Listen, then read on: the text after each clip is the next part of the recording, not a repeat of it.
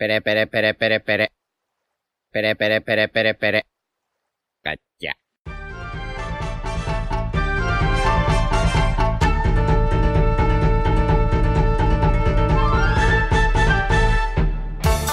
Hola Nakamas y bienvenidos una semana más a Radio Pirata, vuestro podcast favorito de One Piece. Eh, hoy no está Royal, un saludito que está con el TFG ahí a tope, mucho ánimo.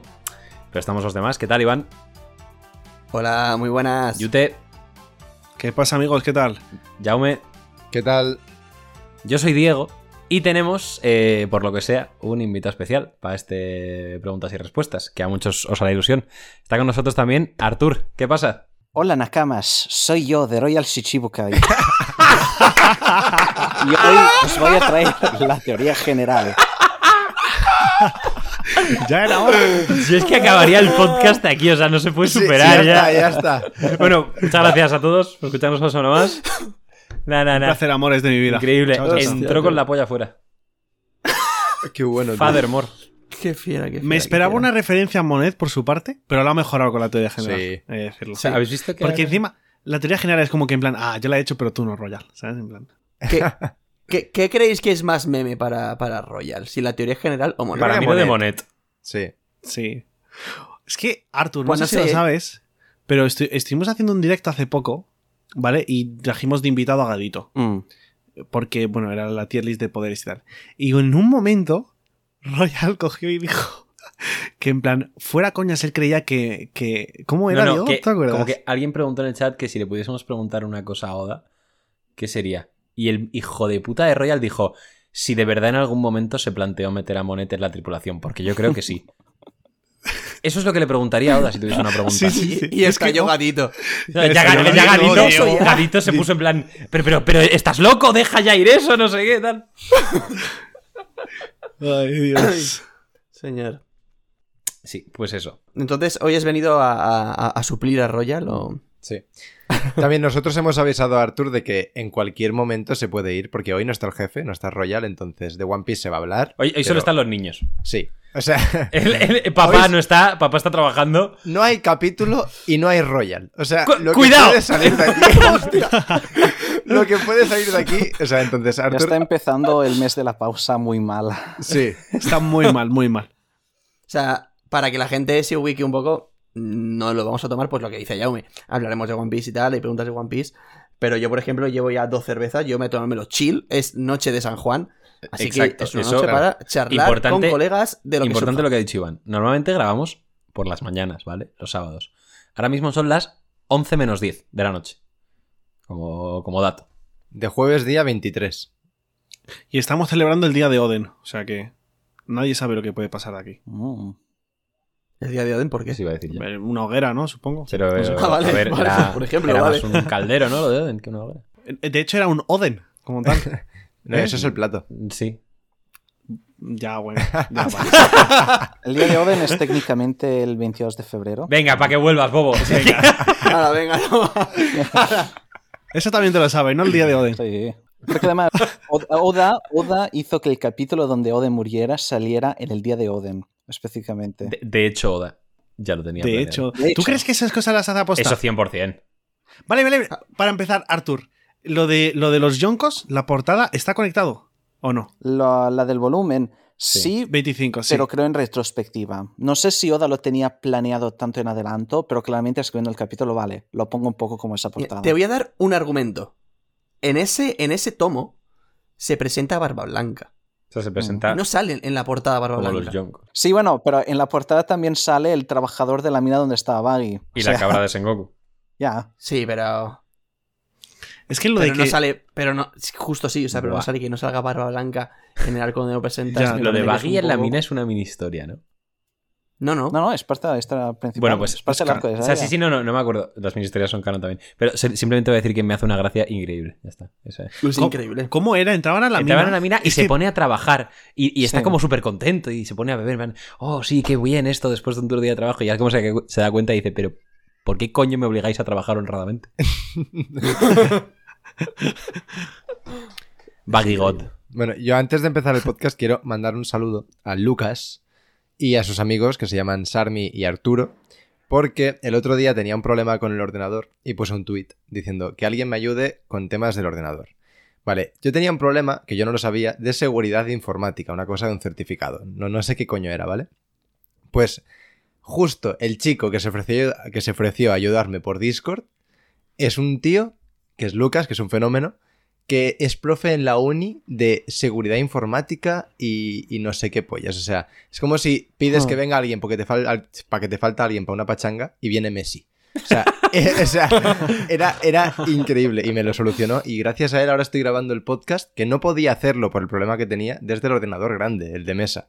Entonces, un aplauso para Lucas. un aplauso. Un aplauso para Lucas. Grande, Lucas. Mi polla con pelucas.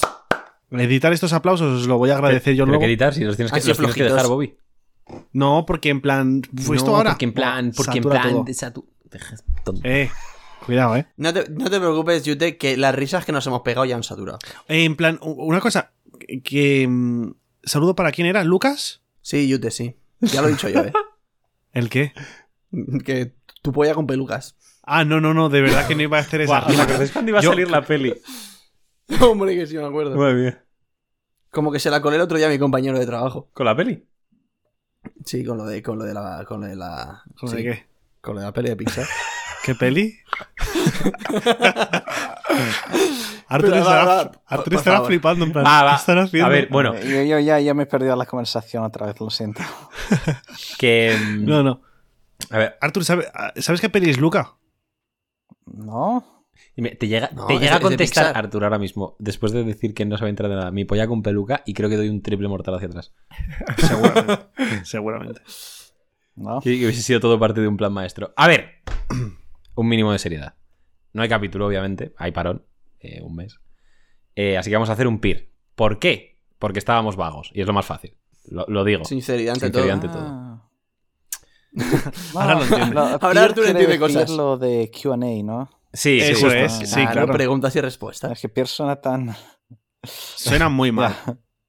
Pero es que el quinto, lo- el quinto emperador los llama Pir, entonces ya Mm, pues Se lo hemos Pir. robado, literalmente. Sí. Sí. Sí, Pir. PIR. Pero lo sí es decir P y R. O preguntas y respuestas. Me gusta más- me gusta más Pir. Bueno, sí, pero no somos anglosajones. Frequently asked question. Ey, ¿Cómo sería en francés, Arthur? No lo sé. Je ¿No sabes francés? No lo suficiente, te he dicho ya. Pero, No lo Pesado. suficiente. que, que le dejes en paz ya con el francés, coño. ¿Tú sabes un poco de francés, no, Yute? Un poco. Bueno, bueno, si sabe francés. ¿Qué pasa? Sí, de hecho, de hecho, De hecho, ¿te acuerdas Me ahora? acuerdo, me acuerdo. ¿Qué pasa? ¿Qué pasa? ¿Qué pasa? Está- Esto no, está- no- no lo sabe nadie de aquí, creo yo. Contadlo ya. Bueno, es que yo, o sea, es que esto, esto es muy gracioso. Eh, yo te y yo, antes de que os conociera a vosotros, cuando jugábamos al FIFA juntos, ¿Qué dices de como, que antes de que nos conocieras, gilipollas? no, no, a- No, antes eh, de que, yo a Ah, vosotros, vale. a nosotros. antes de que yo te os conociera, claro. Eh, cuando jugábamos al FIFA juntos, pues un, un- un fin de The Foot Champions en el FIFA, eh, mm, yo le gané en el último minuto a un tío que era un asqueroso jugando, no sé qué, y le mandé un mensaje topicado, en plan, jódete, ¿vale?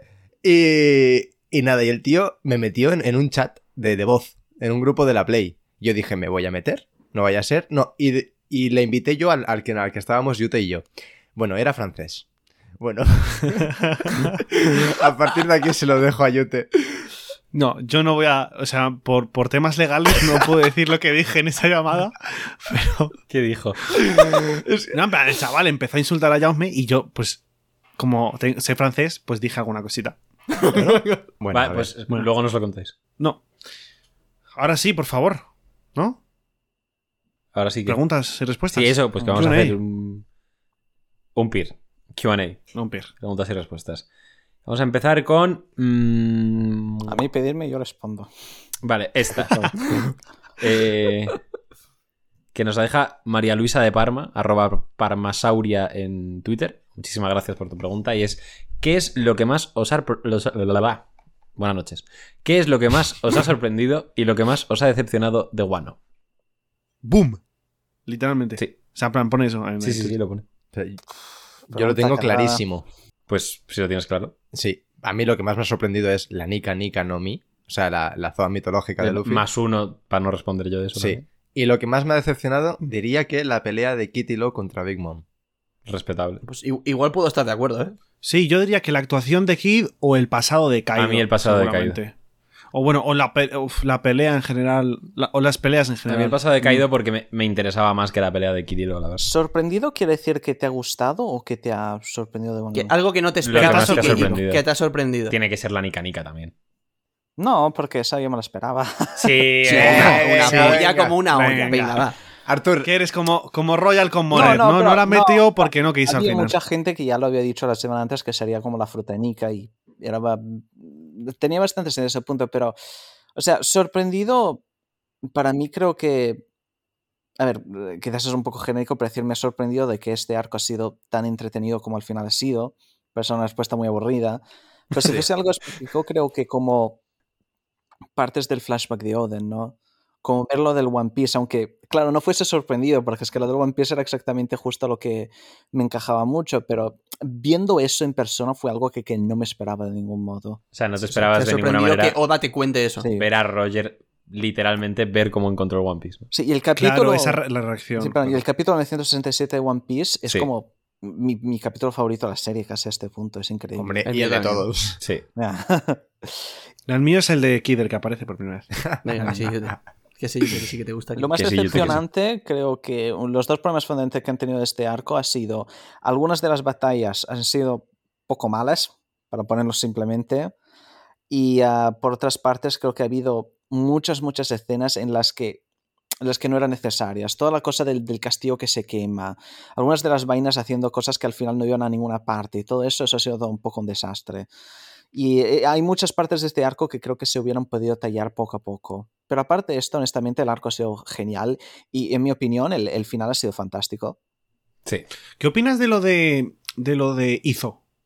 Pero una borrada. ¿no? Creo que lo puso en Twitter y, y yo estoy un poco de acuerdo con él. Sí, sí, que se ha muerto, pues fu- fuera de pantalla. O sea, le dan un golpe el de CP0, se cae por tierra, pasan otras cosas, uy, se ha muerto, ups.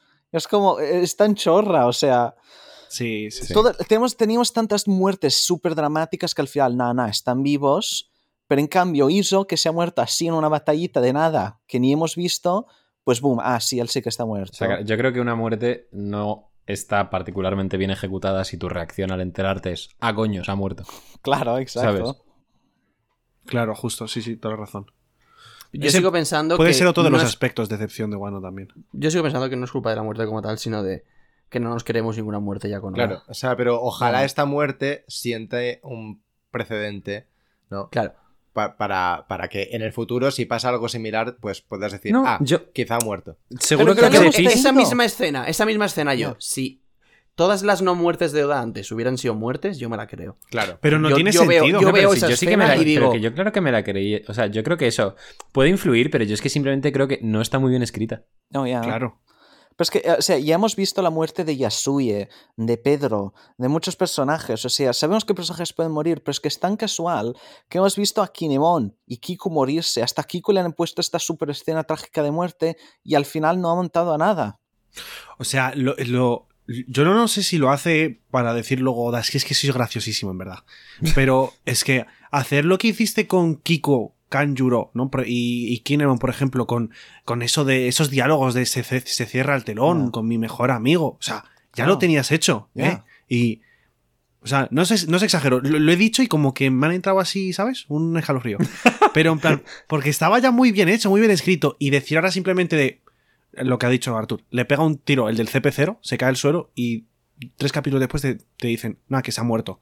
Pues hombre, no creo que sea culpa de que el resto de muertes no, no han sido muertes, sino de que esta también luego, es que además de eso está mal ejecutada. O sea, no... Es un personaje importante como para tratarla así. Ah, y además, es que yo creo que de- depende de cómo quieras enfocar la muerte. Yo quiero pensar que a lo mejor Oda lo ha querido hacer de una forma más sobria y ya está. En plan, de, pues es una guerra, la gente muere en las guerras, no hay que Es hacerlo que ni muy siquiera me parece sobrio, es que me parece cutre. Sí, justo. Pues a mí me parece una escena súper guay, que está, que Kiku, que perdón, Kiku no, eh, hizo, está protegiendo a Usopp, está Sí, protegiendo a toda esa Kiku. escena sí, digo, Y, y- y la frase que dice de Kiku vive, es en plan de, vive tú, que yo no voy a vivir, porque voy a morir, estoy muriendo. O sea, yo, la, la escena de Kiku vive es como decir, o sea, te lo está diciendo, vive.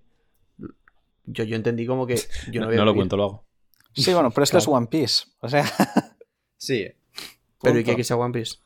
Que la gente no se muere cuando se muere, ese está el problema.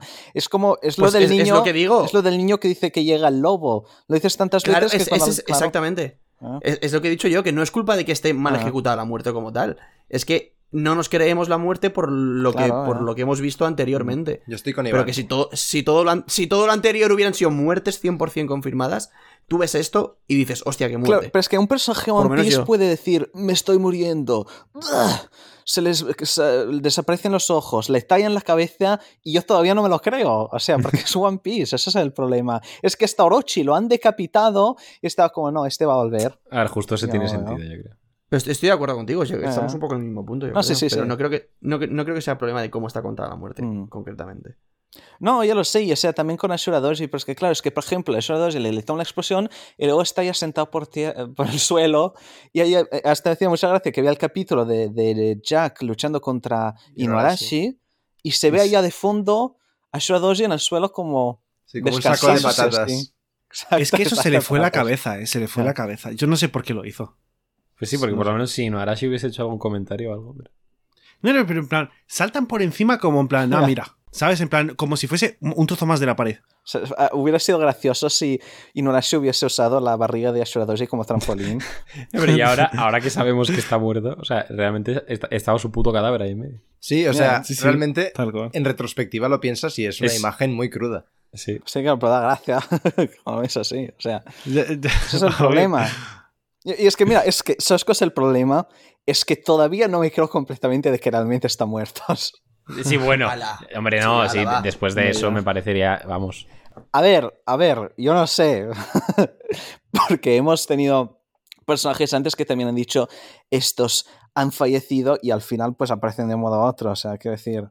Por Pero ejemplo, no te han puesto una escena diciendo que les están honrando y que Sí, les pero están... literalmente, me acuerdo que en ese mismo capítulo dijo, ay, pero me he dado cuenta, Suru también está muerta, porque dijeron que Holdem la, la ejecucionó.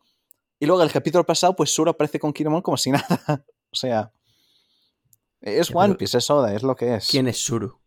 ¿Qui- ¿Quién es Suru? A ver, por amor de Dios. La mujer O sea, de Kinemon. No, no, ya, ya. Pero que es una manera de decir que tampoco que es- Ah. no es importante tampoco, ¿sabes? Sí, ya lo sé, pero es lo mismo.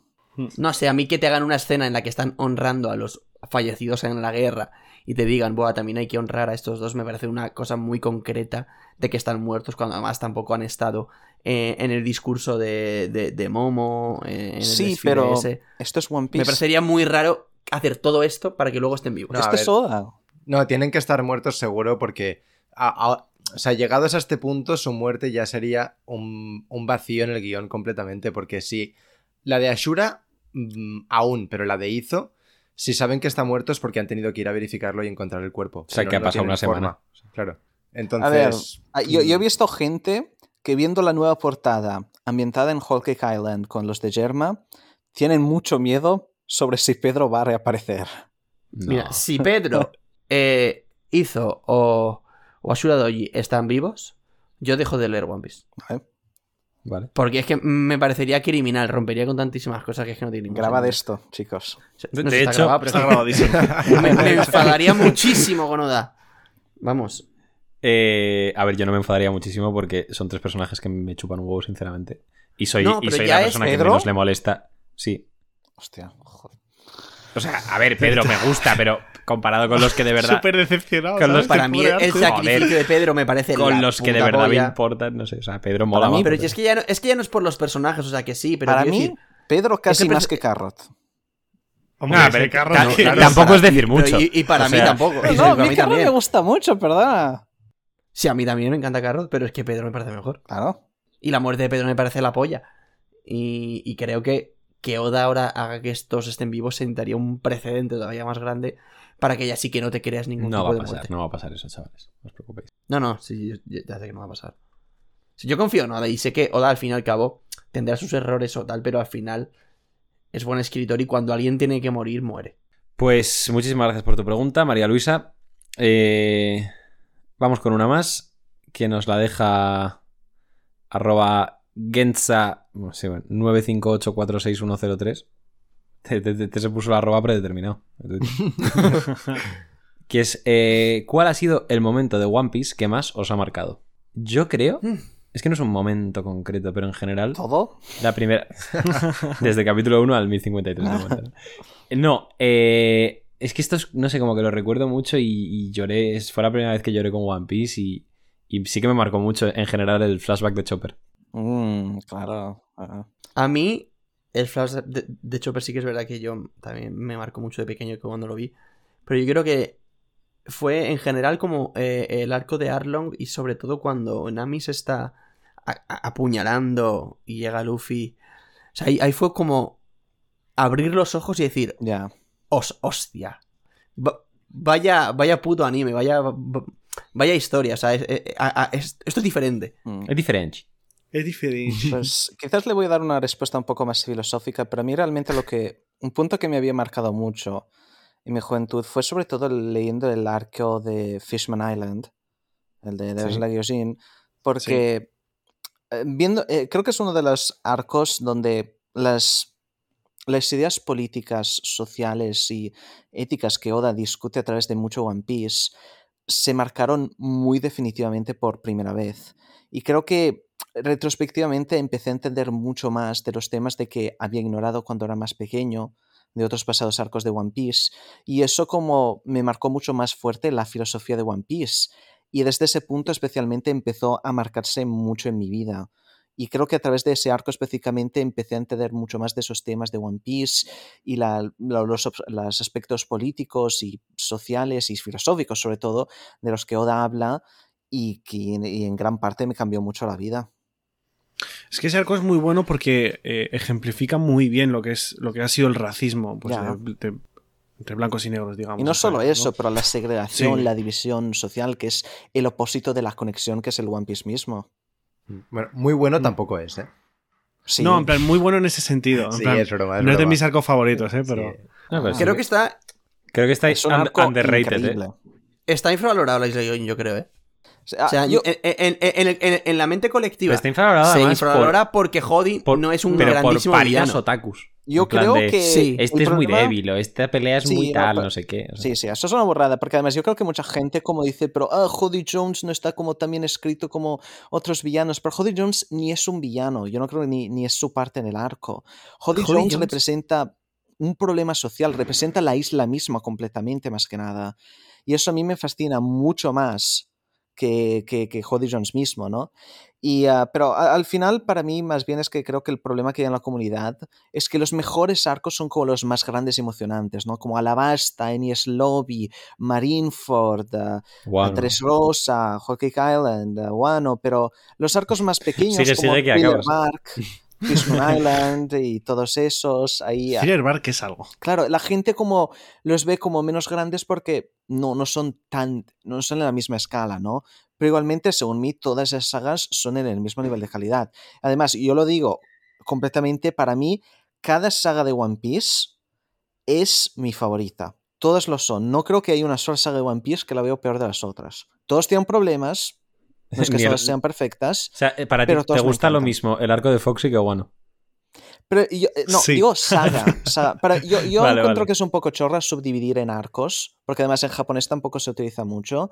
Y para mí, las, toda la, la parte de Foxy es simplemente como el prólogo de la saga de Water 7 y estabiliza unos, unos, unas partes, unas ideologías y unos conceptos que luego se ven en Water 7, la fragilidad del grupo, la fragilidad de Luffy y todas esas cosas que luego hacen que los siguientes, toda la siguiente parte de Water 7 y Enies Lobby sea fantástica. Me ha callado la boca. De- de- bueno, vuelvo a hablar de Foxy. Yo de- de- de- es Es más, que- no voy a volver a hablar. O sea, el arco de Foxy, el arco de Foxy, yo creo que generalmente para todo el mundo es como el peor Ah, a arco mí me de- gusta, de, eh. de One Piece. Hombre, claro. A mí me encanta. A mí me Solo por. Luffy Afro ya merece. Claro, la- o sea, Es que- súper Hombre, divertido. Esa- Es eso es, más allá de toda la reflexión de Arthur, que muy bien, ¿eh? Arthur esa está, ha estado muy bien. Pero, pero es, es que te, te lo pasas pipa leyendo lo Sí, de Foxy, Sí, o bueno, sí, viéndolo. sí, sí. O sea, eh, es que eh, ya está. Solo por Es que, eso a ver, lo no he hay visto, me he reído, me ha gustado, ya está. El problema es que mucha gente categoriza lo, lo que, la- perdón, lo categoriza como si fuese ah, como un arco completo, como en el mismo modo que Dressrosa lo es, pero Foxy es simplemente el prólogo de Water 7. y estabiliza todas esas cosas para Water 7, ¿no? No es como un esto en sí mismo, pero- porque claro, si no, cualquier pequeña parte de, de una historia, pues sí, parece que no sea tan buena como lo otro, pero me parece injusto categorizarlo de ese modo. Pero ah, para mí sí que es un arco que tiene su, su, su bueno, pues su inicio, su desarrollo y su final. porque- y Sí, es que, bueno, en japonés no se utiliza tanto la subdivisión de arcos, se, se categoriza más como lo que llamamos sagas, pero bueno, también lo veo un poco de esa manera. pero Sí, no a todo esto, Arthur, es que claro, para más que nada, quizá para hacer un poco una comparación de cómo se entiende en, en Japón y cómo se entiende, al menos en España, no sé si en Europa, que creo que Mm. también. Eh, por ejemplo, para nosotros un arco es básicamente lo que ocurre en cada isla, ¿no? Y luego las sagas engloban distintos arcos. Por ejemplo, Claro, eso, eso, eso no es japonés, eso es como algo que se han inventado un poco aquí en la parte western de la, de la fandom de One Piece. Porque en japonés se utiliza gen, que es una palabra que quiere decir como arco o saga, y, enco, bueno, y encompasa algo como mucho más grande, ¿no? Y por ejemplo hay el gen o el, el arco de East Blue. Pero aquí muchos la- no dicen que East Blue es un arco, dirían como Arlong Park, dirían como Baratí, todo eso, pero en general en Japón lo categorizan más como un episodio único. Pero claro, Vale. también la, no, no no hay mucha nomenclatura oficial porque también se divide mucho y todo eso, ¿no? Pero claro. claro, por ejemplo, hemos tenido la, la- la- te- recientemente hemos tenido el arco o saga de, de Cake Island y Wano, que son recientes, pero claro, hay gente que considera esos arcos y hay gente que los considera sagas, porque claro, la nomenclatura es un poco como Vale, vale. inconsistente. No, claro, ahora lo entiendo. O sea, porque aquí lo que se hace es que las sagas son eh, lo que engloba a los arcos, por ejemplo. Sí. Está el arco de el arco de Orange Town, el arco de eh, Villa Claro, Sirup, el arco Orange de. Town es demasiado corto para considerarlo un arco. Ya, pero aquí, aquí se hace así. El ar- es el arco de, Pero- de Orange Town, tal, no sé qué, no sé cuántos, Arlong Ya. Park y todo. Dentro Lockdown de la incluso, saga. del- Y luego todo esto es en la saga de East Blue. Sí, Y así vamos. Eh, El problema es que creo que hay gente que utiliza esta categorización como si fuese oficial, como si lo hubiese dicho Oda, pero en realidad no. Además, las categorizaciones oficiales han sido muy inconsistentes, así que no hay una nomenclatura específica para cómo se divide la historia. para mí tiene más sentido hacerlo con arcos, sinceramente. O sea, es verdad que a lo mejor el de Orange pues, no es Claro, largo, pero es que luego o hay arcos comparas- cortos, Perdona, luego comparas lo de Foxy con Wano o Dressrosa y eso. pero son arcos, uno, uno más largo que otro, pero tiene su. Cada, Pero ca- cada entonces- cosa ti- tiene su entonces, historia individual. Wano y Onigashima serían como arcos separados. O si Sí. no, Water 7 y Enies Lobby no deberían ser el mismo arco. O sea, Es que Water Seven y Enies Lobby no es el mismo arco. claro, pero entonces Wano y Onigashima tampoco lo son. Pues no lo sé. Claro, es que Yo diría que sí. es nomenclatura de fans. Al fin, y, y- y- hay muchos que están acostumbrados porque en la, la- toda la, la parte western se utilizan mucho estos términos como estas sagas, estos arcos específicos como las wikis y todos, pero esos no son oficiales, esos son de fans. Lo ves también si lo... Pero es que Onigashima sigue estando en Wano y no han salido de Wano y creo que todo lo que ocurre en Onigashima se, se va gestando desde desde, desde Claro, el principio de Wano entonces- de manera consciente. Pero o sea, quiero entonces, decir, ¿qué están preparando una guerra. ¿Qué determina un arco? El lugar específico, la región, o sea, es, es variado, ¿no? O sea... Y además, Con lo, que, con lo que más discusión podría haber, yo creo que es justo con, con Enies Lobby y con, y con Water 7. y además Que eso, eh, eso sí que Ah. se podría considerar, yo creo que un arco en general, porque abarca Ob- una historia en concreto. Además, ¿tú de cuál dirías que es la saga actual? ¿La saga de Wano o algo más grande? Ahora mismo, ahora justo acaba de terminar la saga de los emperadores, que empie- empieza en Zou. La saga de los emperadores, eso es un término que no utilizan los fans porque había usado una vez en una portada de Shonen Jump como una frase emocionante como de promoción. Y ya está. Y eso lo han tomado como si fuese la saga oficial del momento, muchos fans, que no es verdad, porque era simplemente un término promocional. La saga más reciente o la saga o arco más reciente, eso es Wano. Y la de antes es Pero- Cake Island. No estoy de acuerdo. O sea, a ver, no, no quiero decir. eh, por ejemplo, ahora han anunciado que va a comenzar la siguiente saga. No le han dicho saga. Y le, Bueno, que le he como- traducido. como- yo, yo he usado esa Como lo llamen. Yo he usado lo esas pa- palabras porque es la que la fandom utiliza, pero han dicho simplemente la parte final de la historia. Pero nombres de como lo no llamen. Para mí ahora ha acabado lo de los Yonko, que cuando te han dicho lo de la, la recompensa. hay Claro, pero eso está todo inventado. Eso se lo han ¿Pero por inventado los fans, eso no, no es oficial. O sea, era una línea de promoción que pusieron en una portada y ya está, que era como empieza una nueva saga donde, eh, ve- o sea, donde veremos a Yonko y todo esto. No, no es que fuese como, vale, esta es la categorización oficial que ellos utilizan. Pero para el mensaje nuevo que han hecho diciendo que va, que va a hacer el descanso, no decía que va a comenzar una nueva saga o, no, o la, saga final. no, no, la parte final de la historia. Vale, lo he traducido que- como nueva saga porque es lo que los fans de One Piece lo asimilan como. Pero en la parte, cuando tú dices la parte final, yo creo que se sobreentiende que, la parte Chicos, final Por Chicos, eso lo he chicos. traducido de ese modo, pero bueno. tiene un, un inicio y un Chicos, final. chicos, chicos, chicos, final. chicos. Creo que estáis dando vueltas a una rotonda interminable. Sí, sí, lo que, lo que quiero decir simplemente es que como no importa, o sea, le podemos dar la categorización que queremos, pero no hay una categorización oficial. Así que decir que Wano es una saga o un arco, o Nigashima es su arco o no, eso tampoco importa mucho porque es categorización de fans al fin y al cabo. Así que todo vale lo que vale, no hay ningún problema. Que cada No. uno haga lo que le salga a los cojones, Claro. básicamente. Exacto. Sí, pero ha estado, ha estado bien saber, en plan, ya que, Que no es oficial. que, que no es oficial y un poco desde lo oficial cómo se denom- denominan estas cosas. Mm. O sea, por algo, por algo viene Sí. Arthur y le pagamos. Bueno, pues a mí el momento que más me ha marcado. ¡Ah, hostias! Sí, vamos a un poco en circos, Se lo había olvidado por Se me había. Iba a hacer otra pregunta y todo. O sea, Sí. Me he enrollado con todo, todo esto, perdón. No, no, Nada, nada, que va, que va. Pido Tranquilo. perdón, Arthur, que yo te he dado pie también. Sí, perdón. Eh, no, pues a mí el momento que. Lo voy a decir así y pasamos. El- No, no, pasamos, yo ¿no? la- Que me queda a mí. Ah, bueno, dilo tú, venga. A mí, el momento que más me ha marcado es. No sé por qué lo hago tan misterioso. Eh, no, es el, el momento, el momento en el que se ve a Rayleigh recordando a Roger cuando se conocieron y se ve que Oh. Roger tiene el sombrero de paja. O sea, porque ya sabéis que Roger es mi, mi personaje favorito. Abstenerse, por favor. Sí. Luffy's. Y, y, y, y claro, para mí en ese momento, encima pequeño y tal, en 2012 era, ver que, ¡guau! Puto Roger tiene el, el sombrero de Luffy es como, Dios, increíble, y ya está. Y igual hay otros que me han gustado más, sin duda, pero, pero ese que, que, que yo recuerde que se me ha, que ya ha quedado marcado, ese. Yo el mío es, pues nada, cuando Ben Beckman le dice a Kizaru que se está ahí. No, ¿En no, serio? el- ¿Ven? no, no, no. Como- por algún motivo ha clavado Lo la ha clavado, ¿eh? Es que ha sido rarísimo. ¡Ay, ne! Vale, una cosa, ¿tú ahí crees que. eh, Le iba a preguntar y digo, es que si no vamos a entrar, pero sí, dilo. ¿Tú ahí crees que Kizaru está eh, tomándole el pelo a Ben Beckman? En parte sí, en parte no. Bueno, en parte le estaba tomando el pelo un poco, pero decía que, vale, este es un enemigo peligroso, al menos debo concentrarme en ti. Kizaru probablemente hubiera podido vencer a Ben Beckman. Hemos visto a Ricardo, bueno, no, a, Barriendo para casa. A, a Aramaki vencer a King y Queen bastante fácilmente, aunque estaban debilitados. Esto también hay que contarlo. Sí. Y creo que Kizaru hubiera podido vencer, pero claro, tenía que dedicarle la atención y no podía concentrarse en disparar en Luffy, y por eso reaccionó de ese modo. Sí, O sea, lo ahora hubiese vencido casi seguro, pero le hubiese costado un poco.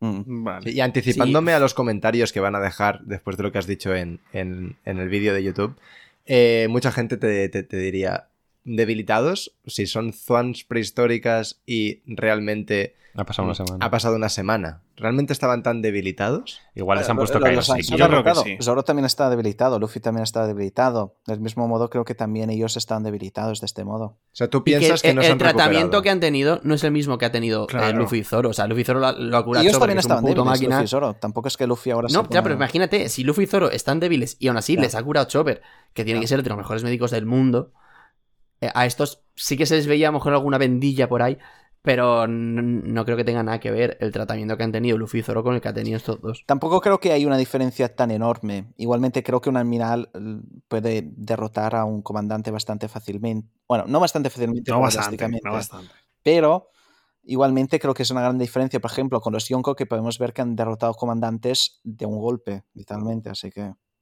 Ya. Bueno, pues. Sí, el ahora momento chute que ya, perdón.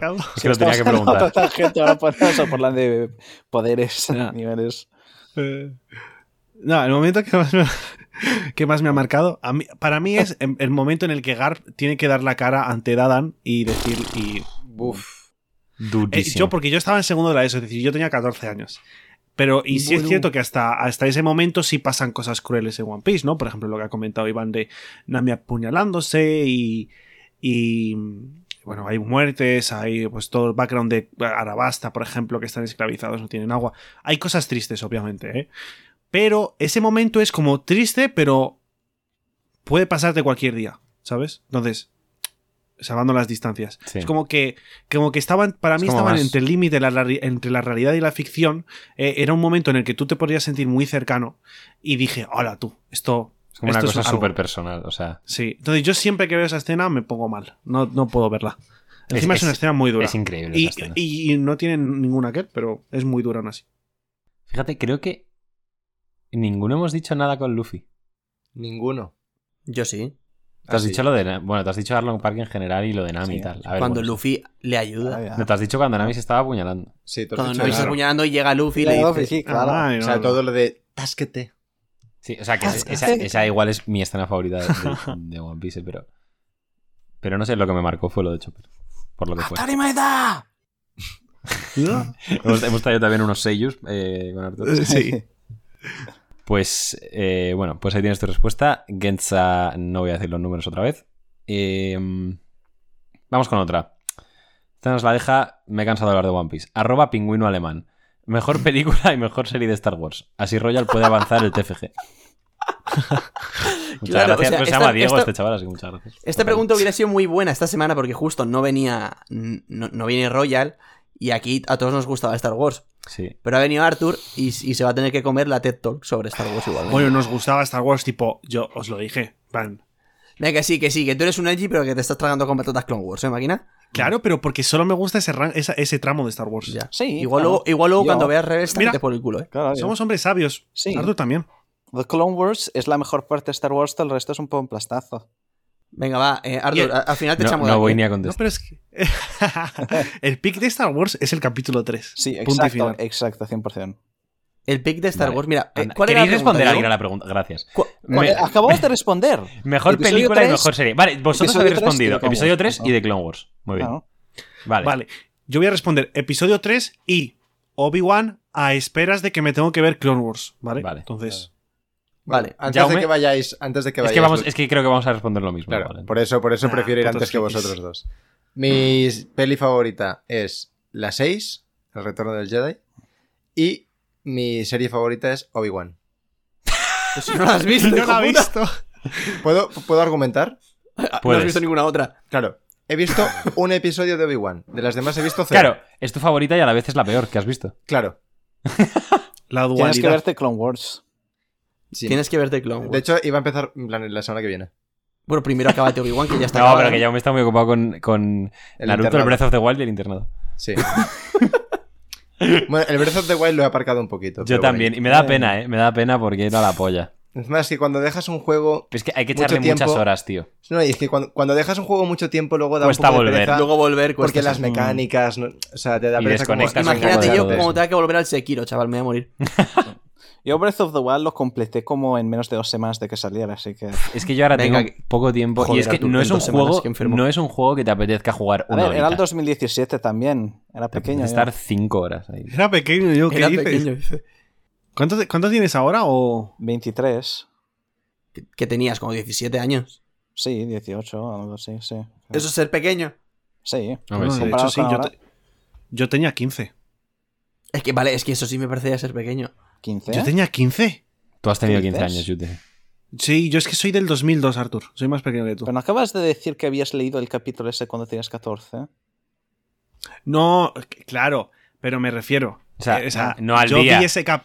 Claro, no al día. Yo tenía Vale, 14 es que, años eh, cuando vi One Piece. Había calculado tu edad por Claro. ese comentario solo. Digo, vale, este No. capítulo fue del del- del 2010. No, eh, o sea, Así que. Eso solo, eso solo sí, lo sí. sabes tú, Artur. Claro. Sería viejísimo. Yo, yo calculo edades con capítulos de One Piece. Eh, Eso pasaba en cómo conocía vuestra madre, que Barney calculaba edades con según si, la ge- si a las chicas les gustaban los Ewoks o no.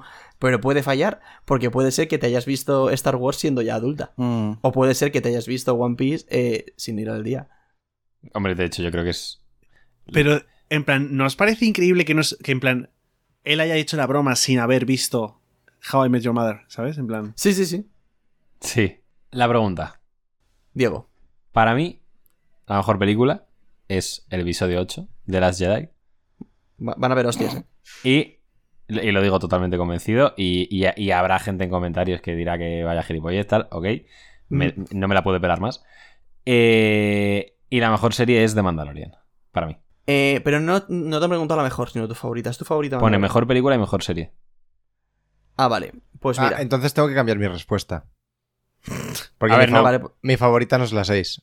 En plan, sí, no, no, mi favorita es la 6, pero la que creo que es mejor es la 8. Míralo. Sí, hombre, cómele la polla un poco más. Venga. Espérate que tengo que responder yo, ¿eh? Yute- pa- para Yute, estar de acuerdo en algo es comer la polla. Para Sí, mí, la, la mejor película de Star Wars, y me, y me parece bastante obvia, es el episodio 8. Obviamente. Y la mejor serie es de Mandalorian, pero mi- me gusta más Obi-Wan. Me ha gustado más Obi-Wan que Mandalorian, eso lo tengo que decir. A mí me gusta mucho que- Rebels también. Supongo que por los feels o tal, hay mucha gente que ha tirado mucho hate a Obi-Wan, mucha gente que tira mucho hate a, a episodio 8. Me podéis comer todos los huevos. Eh, y, y- y ya está. O sea, sí que es verdad que me, me parece mejor Mandalorian, pero Obi-Wan me gusta bastante más. Aquí El, hay... último episodio, el último episodio no tiene ningún O sentido. sea, a ¿eh? mí Obi-Wan me ha gustado mucho la serie, pero me ha gustado muchísimo más el último episodio. O sea, en plan, el último Claro. episodio me gusta más que todo el resto de la serie, pero en plan, por mucho. O sea, el último Hombre, episodio claro. es La- la serie la de- mejor desde el episodio 3. Sí, mira, Arthur, a ti, si te gusta toda esa época, si te gustan las precuelas y Clone Wars y tal, Mm. deberías, ver, deberías ver la serie de Obi-Wan. Pero la serie de Obi-Wan es live action, ¿no? Sí. Sí. Ah, Sí. Es que a mí no me gusta mirar live action. ¿Por qué? Es Iwan McGregor, es, es- es increíble. Es la personificación Sí, no, de ya lo Obi-Wan, sé, lo sé, literalmente. pero principalmente yo no miro live action en general. Ya. Y además, hace años de que veo nada de que se trata de, de, de, de que no sea del Japón, literalmente, así que... Mm. lo- O sea, lo que tú es. no ves películas de actores No, no me gustan. que no te, no te gustan directamente. Sí, hay, hay gente que se ve como, ¿eh? ¿Pero qué es tan raro? Y es como, no sé, no me gustan. Hay gente que no le gustan los videojuegos, hay gente que no le gusta el anime. Ya, no, a no. mí no me o gustan sea, me parece normal porque de- Ah. yo, o sea, yo, yo también lo sentí así durante una época. Mm. O sea, Joder, macho. El Yute más otaku, eh. No, sí, sí. Yo cuando en plan me miraba ocho animes por temporada, yo en plan no podía ver una peli de actores reales. Sentía como que les faltaba expresividad. Mm, sí. Estaban- Pero si es todo lo contrario, hijo puta. No, pero eh, estaba. No, es que no ¿Cómo sé. que no? creo o que sea, el problema para mí es. Arthur que- me entiende. Sí, no, no. Yo creo que el problema para mí, sobre todo, es se está que muriendo. Hollywood es. Es un poco un desastre este día. O sea, no, no me gustan mucho las cosas que vienen de Hollywood. Y principalmente lo que Si consumo no las ves, es media, es media sé que sí que lo he visto, pero justo ahora no me interesa tanto. Pero eh, estoy muy centrado en el media japonés en el momento y el live action japonés es que es horrible. Es un Es- desastre. Así que eso no interesa. Es horrible. que es- Yo vi uno Ya, claro. de Shingeki y Pero, creo que es lo pero, que pero, pero, estoy muy emocionado por el live action de One Piece, eso sí. Eso sí que va a ser horrible. Conociendo a la gente que, que está involucrada en este proyecto y todo lo que le están poniendo en este proyecto, pues creo que va a quedar genial. Pinta bien. Y lo peor que nos podemos llevar es una risa si, si sale Claro, mal, así que, exacto. Bueno. así que eso. Eh, volviendo un poco a Star Wars, yo quería decir Ah, venga. Simplemente- simplemente que me doy de hostias con quien sea por defender el episodio 8. ¿Vale? Yo no. puedo tener- yo no puedo me doy tener- de hostias con nadie. Yo, yo soy Luke en una roca, de verdad. O sea, yo me, yo medito. ¿No te gusta? Ok, vete a, vete a ver lo que quieras. Pero sí que. Sí que. Estaría bien un día hacer un directo hablando de Star Wars. Sí, no, no. Tiene que, o sea, Radio Kenobi se tiene que O venir. sea, yo ahora mismo, ahora mismo, tengo un hype por Star Wars. Yo, eh, sí. o sea, Radio es que me Wars. quiero ver todo lo que existe de Star Wars ahora mismo. Yo me, me quiero ver Espera, espera, espera, espera. Bad ¿Tú te has visto The Clone Wars? Sí, sí. Sí, Ah, y- vale, y, vale, y- vale, vale. y a lo mejor dos veces se la he visto entera. No, No, te no. tienes, te tienes O sea- que- ¿No te has visto Rebels? No, no, me lo voy a ver. Rebels es un ya, ya- he empezado, ya lo he empezado. Rebels me gusta más Rebels que Clone Wars. Es, Uy. Pero Uy. vas por la primera temporada. Mitad de la segunda. ¿Por qué te parece un desastre Rebels, Arthur?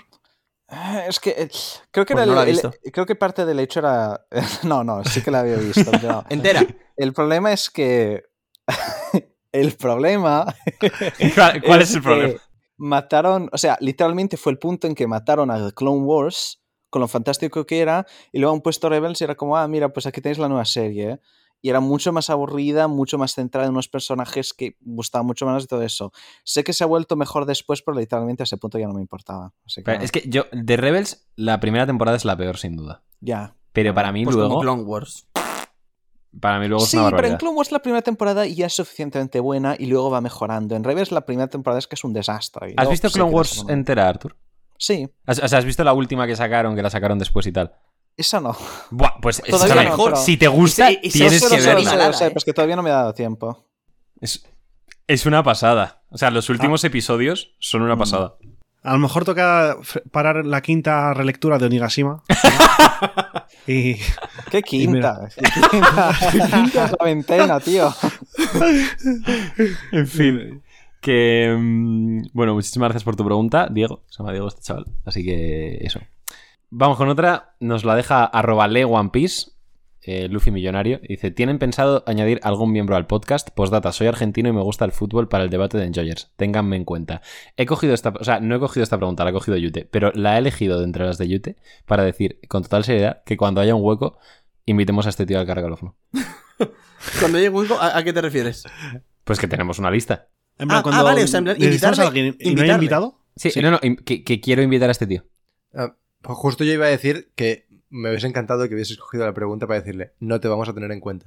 Y- Eh, y pasar a la siguiente. bueno, O sea, Este- nunca. A ver, pa- para contestar la pregunta, nunca vamos a añadir a ningún miembro al podcast. Ni vamos a quitar a ninguno, espero. Lo, si- y- y- lo siento, Arthur. Lo sentimos mucho. No, Artur, Artur es, Artur nuestro, es nuestro lo. Es colaborador. Me siento aliviado más que nada. Lo entiendo. Yo en tu lugar también me sentiría aliviado. Joder, Pero, o sea, que el no Que van a desaparecer nunca ningún miembro de Radio Pirata, eso es muy sospechoso Oh. decirlo de ese modo. Ah, Eso, eso es lo que, lo que quiero pensar. Son mis panas, los quiero mucho. Pero luego nunca se sabe. Pero No, eso que, lo, a ver. decía, lo decía más de modo amenazoso. Ah, vale. Quizás Royal vuelve o quizás no. Quizás tiene a Royal en su sótano ahora mismo y Depende, el TFG depende era de una las visitas de este, de, de este podcast. Si vemos que hay Claro. un incremento muy notable, igual. Bueno, Sí, es Royal, que sí. Si funciona bien este podcast, Artur, es que no es que tú no quieras ser miembro del podcast, es que te obligamos. claro. O sea, Royal ya se queda fuera. Lucharé por No. mi vida. Bueno, pues muchísimas gracias, arroba Leo One Piece, por tu pregunta. Vale, mm, vamos a hacer esta que nos ha dejado arroba Guiano Gian Quintero G. Y es, ¿cuáles creen que son los personajes mejor escritos? Muchísimas gracias por tu pregunta. A ver, yo omitiría Mugiwaras, sinceramente, porque es que sería como... Claro. Y a mí, uno que me, parece, me ha parecido siempre, pero es que además hace poco me volví a ver ese arco, relativamente poco, y es una puta barbaridad, lo bien que está escrito, es Barba Blanca. Mm. O sea, Barba Blanca en, en el arco de Marineford, que medio te lo presentan, en realidad te presentan su personalidad y todo, me parece espectacular, de verdad. Es que hay tantos, tantos, tantos, tantos. Sí, vamos a intentar decir uno cada uno porque si no, no acabamos, yo creo. Solo uno, ¿cómo? O tres, venga. Yo voy a decir. Solo tres. Yo voy a decir uno. 57. Vale, 57. Y ya el resto que lo diga Arthur si quiere. Pero a mí, uno de los personajes que mejor escritos creo que están es Momonosuke. Sí, Mm. estoy de acuerdo contigo. Ha tenido un arco muy, muy bueno. O sea, el, desa- desarrollo que es- tiene desde que lo conocemos. Sí. Momonosuke es el pilar principal, creo, del arco de Wano. O de la saga de Wano. De la saga No, entera. Sí. Sí, sí. Total. Pero sí es cierto que le cuesta arrancar, ¿eh? sí. Pero eso le da más sentido. Pero eso solo hace que al final Claro. tenga más impacto aún, ¿sabes? Es que tú lo hecho, piensas sí. fríamente y te, te colocas temporalmente cuando estás leyendo al día Pun Hazard y ves a Momonosuke y dices, wow, en plan, no Sí. te crees que ese niño vaya a ser lo que ahora mismo sabemos de él. O sea, es que Claro. me parece como... Claro, estamos acostumbrados porque además lo leemos poco a poco y al día, pero tú te pones en retrospectiva a cuando conocimos a Momo. y Yo me dices, acuerdo. Joder, lo que ha hecho Oda con este. Sí, sí, sí. Es una puta barbaridad. Es una. Me acuerdo del día específico en que leí el capítulo del manga donde aparecía Momo y esto era como, oh, esto parece interesante. Pero cuando se ¿Cuál le veía negro o cuando ya se le presenta y se le ve la cara. No, no, cuando se vio el dragón, ¿no? Y decía, yo soy Momonosuke y estoy como, ay, pero si es el hijo de Kinemon. Claro. Piensa tú. Ah, es que hijo de Kinemon eso era una borrada. O sea, Que luego, que luego era el hijo de, de, de Oden. Es que es. ya, Todo lo que hemos vivido a través y gracias a Momonosuke 10 años. es una locura, ¿eh? Es que Es encima son. Es que sí, sí, sí. Es que llevamos 10 años con. Tanto con Momonosuke, con, con Kinemon, con Love. Sí. Mucho tiempo. Mira, hablando de Lo, yo creo que Lo es otro. Pero bueno, porque también ha tenido mucho tiempo en pantalla, obviamente. Mm. Y eh, como villanos también se me ocurriría Doffy, por ejemplo. Pero bueno, sigue siendo lo mismo, ¿no? Ese, al final, si tienes mucho tiempo en pantalla, y justo Doflamingo tiene ese pasado, ¿no?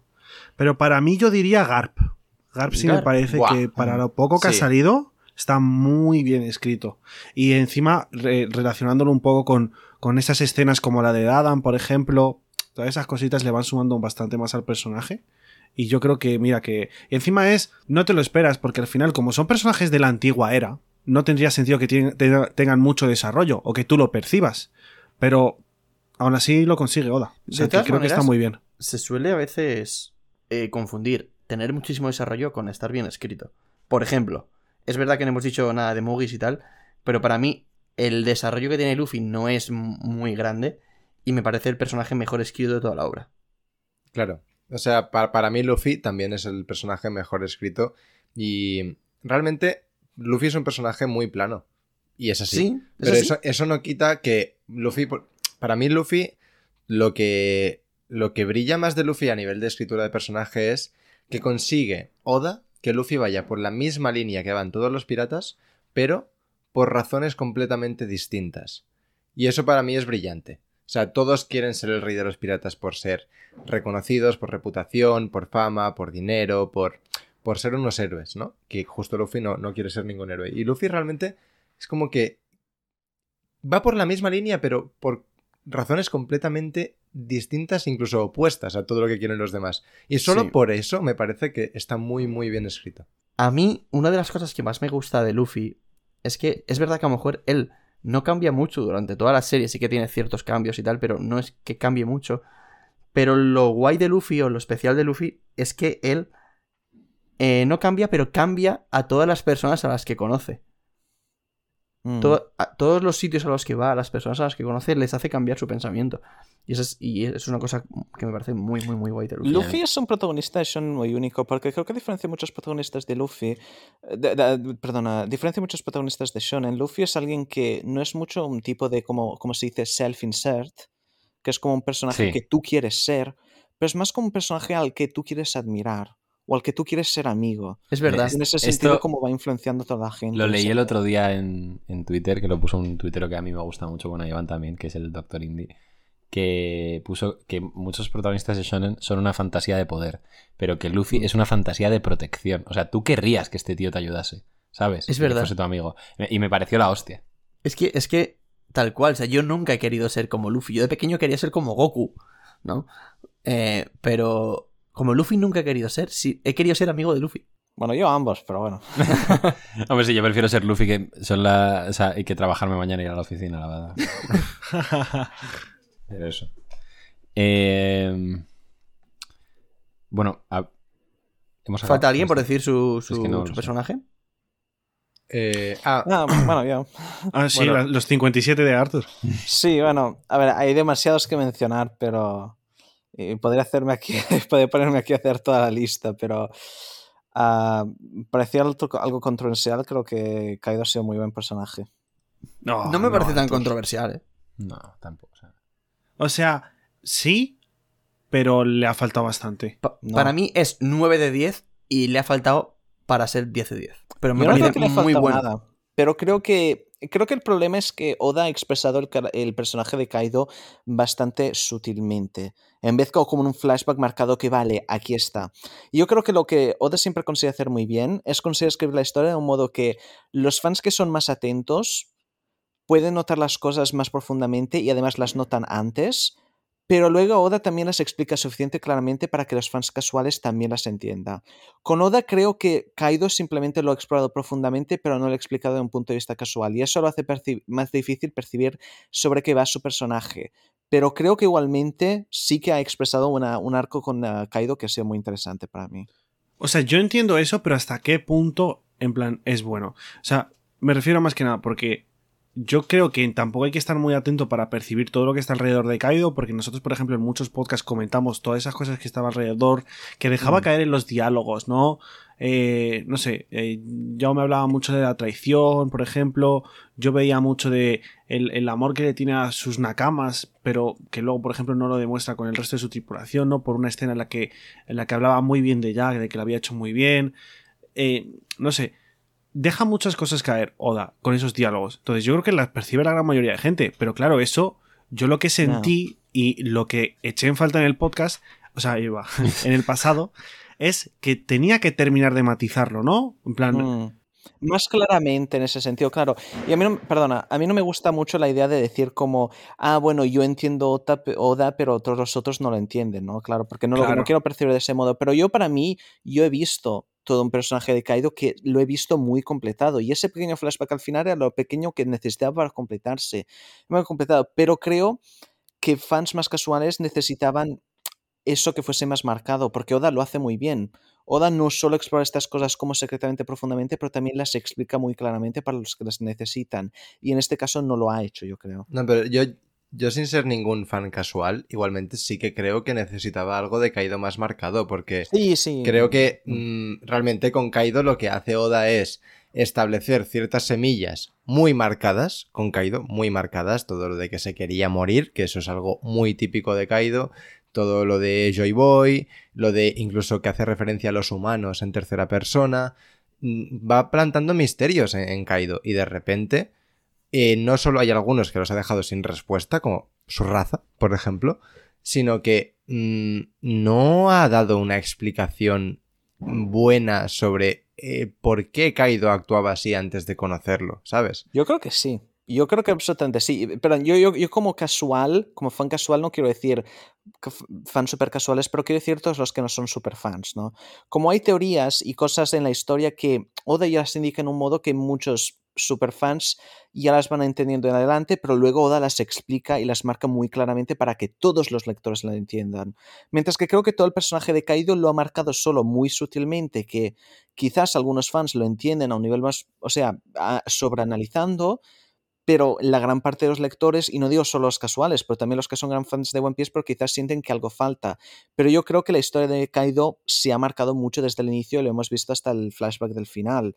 Y yo lo veo Kaido como alguien que es una persona que ha sido disolucionada como funciona el mundo, que ha empezado a ver un mundo que funciona solamente en violencia, en fuerza y en demostrarse en sí mismo, en demostrarse a los otros, pero que él mismo quería ver si podía haber alguien que podía demostrar esa visión del mundo que él originalmente tenía y ver si realmente podía haber algún Joy Boy como Luffy que realmente pudiese cambiar el mundo sin, compro- sin comprometerse como al final Kaido acabó haciendo. Pero, ¿y eso no es un poco contradictorio con sus ideas suicidas?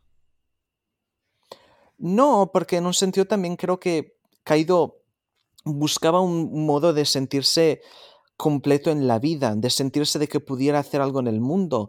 Y eso, o sea, Kaido es un personaje que está muy caído dentro de esta depresión. Kaido es alguien de que ha perdido el rumbo de la vida. Él tenía como unos sueños, unos ideales, quizás desde joven, de, de, de cómo quería hacer el mundo, que quizás hasta un punto quizás pensaba de ser el nuevo Joy Boy, pero luego vi que el mundo estaba construido de un modo desde su infancia, de donde, donde nació, hasta lo que creció y todo lo que pasó, que algunos detalles también los tendremos que ver, pero creo que mucho de eso ya se puede entender. Y de ese modo está bloqueado, él se, se encuentra deprimido, se pone a llorar continuamente, se le entran ganas de suicidar, porque él ha perdido ese rumbo que quería ver y en Luffy ve ese rumbo de nuevo en un modo. Eso es, esto es muy complicado de explicar. No, pero y todo esto que estás diciendo tú, ¿vale? Añadido encima que esto conecta también con la relación que tenía con King, que era muy especial. Mm. ¿Todo esto no crees que ne- hubiese necesitado ser más marcado y un mejor desarrollo en el, en el, en el flashback de Kaido? O sea, mejor explicado, solo eso. Que Oda lo hubiera dicho en una manera más clara que más gente lo pudiera Claro. entender. Y que lo hubiese desarrollado un poco Claro. más, es decir, pues como, como tuvimos en el flashback de Doflamingo, o sea, estaba Mm. Dofi y luego Kaido era el otro gran villano de esta saga. Y yo me quedo con algo que dijo Diego, y ya lo dije la semana pasada, y es que Kaido no es un villano de más o menos un pasado. No, Kaido es un villano que se merece un pasado entero, no un pasado más o O menos. sea, yo Mm, sentí ¿no? al leer el Mm. flashback de No, sí, Kaido sí. un poco, aunque me, me gustó la, la- la- la dosis que nos dio, pero obviamente sentí que estaba haciendo como un poco, vale, pues tengo que hacer el flashback de Kaido, entonces hago estas cuatro pinceladas y ya. Cuando era algo en lo que merecía la pena ahondar, yo creo, ¿sabes? Pero bueno. Mm. Sí, encima en ese flashback también hay un discurso que, que es muy bueno sobre la guerra y el mundo. Claro. Pero es que no lo dice ni Kaido. No, lo dice Kaido. Kaido también lo dice un poco después, pero que no. Bueno, Kaido está de acuerdo Ah. con ello. Que dice, ah, sí, sí, es verdad. Y luego, y luego lo dice sus subordinados. Ya, pero. ¿Y lo que hubiese molado que lo dijese Kaido? Porque te pega que lo diga él, en verdad, por el tipo de O personaje sea, que es. Oda te No, mete a la pero vieja. dice, pero Oda te mete a la vieja esa ahí para que no resuel- para que no resulte muy forzado que de repente Kaido se ponga a decir eso. Pero luego Kaido se lo dice a sus subordinados. Es lo mismo, en cierto modo. Eh, Entiendo lo que quieres decir, pero estoy absolutamente de acuerdo que un par de capítulos más hubiera sido mejor. Y creo que el flashback tendría que haber sido ubicado en un lugar mejor, como quizás después de derrotar a Luffy. Hay el flashback, se habla más de Joy Boy y luego Luffy reaparece como Nika. Eso creo que hubiera sido mucho mejor. Eso ha sido fantástico. Y- y estoy de acuerdo que también creo que el final y todo esto no fue perfecto como podría ser, pero igualmente estoy bastante satisfecho como ha sido hecho. Igualmente para mí es suficiente, pero creo que Oda hubiera ten- tenido que marcarlo y explicarlo mejor.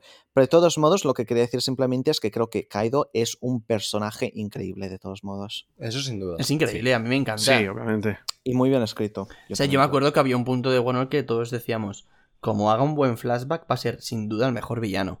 Igual le ha faltado ese puntito para ser el mejor villano y lo sigue siendo Doffy, pero eso no quita que sea un personaje de la puta hostia. El mejor villano va a Sí, ser bueno, Barba Negra. Flamingo también hay que mencionarlo, pero... El mejor villano, como dice Diego, va a acabar siendo Barba Negra y va a ser y, a- y va a acabar siendo a- al hilo de esta pregunta uno de los personajes mejores escritos. Yo me estoy esperando el flashback de Barba Negra siendo cuatro páginas. Una pregunta, Arthur, ¿qué, qué villano te gusta más?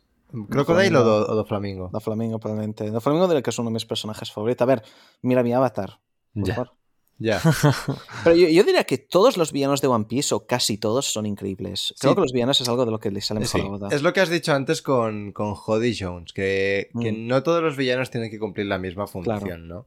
Y al fin y al cabo, eh, incluso, aunque, o sea, es que se podría decir lo mismo incluso de Guapol, que Guapol Guapol, es la hostia. sí, o sea, es que Porque es todo lo que necesita el arco de Pero- Drum que sea. Exactamente, Exacto. pero y Jody Jones también, o sea, Jody Jones tiene un momento que yo cuando lo vi fue como, hostia, que cuando Luffy, le- que, que creo que es Luffy que le pregunta, ¿qué te, ha, qué te ha hecho esta gente? ¿Por qué haces esto?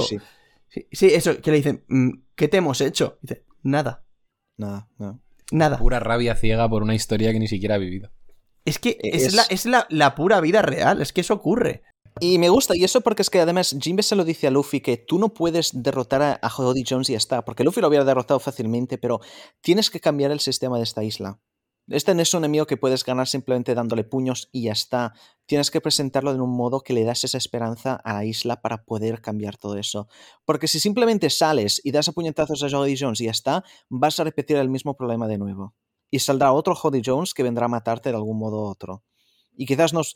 Y claro, porque también es que lo vemos muy claramente con Jody Jones. Jody Jones que, que decía que se iría al Reverie y se iría a matar a todos. ¿Qué pasaría si Jody Jones va al Reverie? Entra, en el fusil segundo Que que le follan el culo, chaval. y lo crucifican allá. Pero claro, hubiera, hubiera causado unos problemas que hubiera completamente arruinado cualquier posibilidad que los Claro. Fishmen se hubieran... Bueno, con los Yo nunca, nunca me había planteado eso, claro. Si Luffy llega y da de hostias a Jody Jones, al fin y al cabo se puede entender, ¿no? Como, como más racismo todavía. Lo dice Jimbe, Jimbe se lo dice muy claramente. Sí. Es que Yo- si le Yo no, re- recuerdo esa escena, pero claro, ahora que lo has dicho tú, me, me parece algo que no había caído y sí, que, que es cierto que está muy bien hecho pensando en eso. Y por eso lo estructuran todo de esa manera, donde Luffy sale así y luego se presenta más como una persona que quiere cambiar todo esto y que quiere lle- llevar un equilibrio, no simplemente ser así por ser así. Y claro, eso le da mucho más interesante. Pero es que claro, lo que lo que habéis dicho. Y además, a mí yo odio cuando en anime hay lo- los villanos que son como, "Oh, quiero conquistar el mundo porque soy malvado y me he vuelto loco y todo eso. Y eso también a veces pueden ser interesantes, pero me gustan que los villanos de One Piece parecen muy humanos. Son simplemente gente con ambición, sin escrúpulos, que tienen ganas de hacer cosas. Crocodile no tiene una historia, no, no es que sea tan profundo, pero Crocodile quiere poder, quiere ser rico y quiere ser fuerte, y ya está. Y eso le hace muy interesante. Sí. Sí, sí, o sea, to- totalmente. Hablando de Barba Negra, perdón, me voy a adelantar, Diego, pero hay una pregunta y es: ¿el Gear 5 tiene rival entre los enemigos que quedan o no? ¿Quién Sí. nos la deja? David D, de Business, arroba de Business. Sí. O sea, yo creo que está muy pensada para pelear contra Barba Negra. Pero, que pero, será esto es, pero que esto me parece. negro una- contra blanco, oscuridad Honestamente, contra me parece una pregunta un poco absurda. O sea, Es ¿cómo no obvio va a que sí. O sea, de- literalmente depende de Oda escribirlo. Pues obviamente sí, va a haber, Claro. porque no se ha acabado la historia. Es el O nuevo sea- Power Up de Luffy, quedan enemigos, pues claro que va a haber, coño. O sea, No, pero yo creo que se refiere en plan, no está muy. Que si alguien puede contra, ¿no? Claro, pues que sí. obviamente Claro. podrá, porque es lo que la historia necesita. Si ahora mismo juntas a Luffy y a Barba Negra, ahora mismo, los dos a tope, ganaría Barba Negra seguramente. Pero porque es lo que tiene que pasar. Claro. Otra pregunta. ¿A Gear 6 va a pasar o no? No. No. A ver, depende si es un Ferrari. Yo creo o no. que este es el Power Up final ya. Claro. igual saca una marcha atrás. Pero claro, entonces, ¿qué hará Luffy para derrotar al enemigo de la saga final? ¿Tendrá un nuevo power-up o ninguno? Porque yo lo veo difícil que Oda no introduzca ningún power-up para la, la parte final. El Tigerman. Piece. Es, que introducir el Power Up este, yo creo que entiendo que ha sido como, oye, chicos, os presento lo que va a ser el Power Up que acabe derrotando a Barba Negra y Im, porque los dos simbolizan la oscuridad. Hay un hilo precioso sobre eso en Twitter. Sí. Creo que de hecho estaba en inglés. Em, entonces, los dos enemigos que quedan tochos, que son tanto como eh, Barba Negra como, eh, como Im, pues simplemente vamos a ver a Luffy mejorar la quinta marcha y llevarla a otro nivel. Tal vez conteniendo de cierta manera esa, esa comedia, aplicándola Yo no a un descartaría que, serio, no lo algo descarto, así ¿eh? Sí, lo sí. derrote con un puñetazo normal o algo así, ¿eh? en plan, como ya en la mierda. O sea, Sería, bueno, no a mí me Como gustaría, sinceramente. Mm, Sí, o tipo, pues como sentido, cuando pero- Naruto derrota Ah. a Pain, ¿sabes? Que ya. Pero es que Naruto derrota a Pain tiene- hablando. Ah. No, bueno, pero que al último Pain lo Pero, mata por ejemplo, con un el- normal, ¿sabes? El último Naruto Sasuke, ¿sabes? El Sí. lo del final. O sea, que no descarto Ah, que pasa. una También es que secuencia creo de que ese se tiene tipo. que petar el red line Es con que el yo creo que Oda depende demasiado en los power-ups, especialmente recientemente. Y yo lo veo difícil tener una SA final donde Luffy al menos no tiene un momento en que saca su grande power-up. Tío, pero contra. Yo creo que contra el último enemigo. O sea, es como que ya, ya están las cartas sobre la mesa. En plan, Claro, pero este es tiene Luffy, es todo lo que puede hacer. Luffy ya tiene ya Gear. Fifth. ¿Qué le para de usar Gear Fifth empezando a luchar con Barba Negra después de poco? Pues que le Luego cansa habrá un punto que será derrotado y, y ¿qué es lo que cambia? Pero ¿no? chicos, ¿Simplemente ser más fuerte o no? sea, va- te pueden meter un power up sin que haya una, una- una sexta marcha, igual de la misma manera que con la cuarta marcha te metía diferentes formas, pues igual con la quinta marcha, Mm. pues te meterá alguna Sí. forma, alguna, Además, alguna no, manera que- muy concreta de usar esa quinta Claro, marcha. Que puede hacer mazo de cosas. Claro. O sea, es que, es que justo ahí quería llegar yo, lo, lo que ha dicho Iván. O sea, Mm. nos estamos olvidando de que la quinta marcha es la mayor expresión de libertad de Luffy. O sea, Mm. la acabamos de ver nacer. Es decir, Claro. lo que puede llegar a hacer Mm. Luffy con eso es que hay infinidad de posibilidades. Infinidad. Claro. Vamos a ver finalmente el Tigerman. Yo creo que van a haber di- diferentes formas de, de- de la quinta marcha, igual que no ha habido diferentes formas de la cuarta porque a mí me marcha. mola la quinta marcha. La Me quinta marcha encanta. Es increíble. Me parece el mejor power Es- que es- tenido Luffy. Sí, sí. Lo mismo digo. Y mira que hay gente que la odia ahora, pero a mí me... No, pero la gente Yo- que la odia, la odia por lo de la fruta. No, Claro. y porque sí, es muy por tonta cosas también. varias, todo. pero yo, yo, yo tenía varios problemas al inicio porque era todo lo del que parecía muy predestinado y además la- la- creo que el peor problema, y esto no lo puedo negar, es que Oda se ha inventado la, lo de la Nika este arco. Punto y punto. Y además es que lo dijo en una entrevista, además, hace algunos años, que dijo, todavía no sé qué voy a utilizar para que Luffy derrote a Kaido, pero algo me voy a inventar. Y se lo ha inventado. Y es que se nota. Y además, Oda es muy bueno a cambiar cosas en el pasado, pero esconderlas y que parece que siempre las había planeado. En este caso no, y eso también era lo que marcaba, ¿no? Pero muchos de los otros problemas, como el hecho de que parecía que Luffy era predestinado o que la fruta automáticamente te hacía Joy Boy, hemos visto que en realidad no es verdad. Si comes la fruta no te vuelves Joy Boy, porque eso también lo dijo Zunisha. Simplemente le, Luffy le recuerda un poco de Joy Boy y todo eso, y hay muchos problemas y muchas cosas, como también Kaido le dice a Luffy, pues una fruta simplemente no te va a ayudar a ser rey de los piratas. Sí, pero también que Kaido vaya huevo, o sea que es un dragón. Sí, no, yo sé, pero Kaido también, también, o sea, Momonosuke también es un dragón, pero Momonosuke lo pones contra Kaido y Kaido lo derrota en un segundo. O sea, Sí, Claro. pero que ahí soltando un speech Claro, sobre el pero- haki mientras es un dragón. o sea, había muchos problemas que al final ya no los tengo tanto y estoy mucho más contento. Y es que, honestamente, es que la quinta marcha es tan increíble, tan molona que, que no me importa. Claro. O sea, lo bueno gana por mucho a lo malo, básicamente. Y de dibujo es que hoy. Y de diseño, de Sí, de todo, diseño, todo, Todo lo que te puede dar la quinta marcha. O sea, es que te puede dar tantas cosas. Te puede dar todo, literalmente. dar es que todo, está hecho para que, se te, para que te pueda dar todo. Eso es lo guay. O sea, es el mejor power up de, de- de Luffy, con, pero con una diferencia brutal. Ahora, evidentemente conlleva esa decisión de Oda de que deja de ser la Gomu Gomu. Es, yo Y- me y me eso- parece deja, una decisión deja. súper arriesgada, ¿eh? Creo que le ha hecho un par de No, de- huevos. pero no deja de ser la Gomu Gomu, porque todavía es la Gomu Gomu no Mi. ¿Cómo? Por ahora, a ver. No, no, ahora sí, porque de no manera la Gomu técnica Gomu. para Luffy, sí, sigue siendo de goma. No, no, no, no, no, no, porque creo que esto fue un problema de traducción.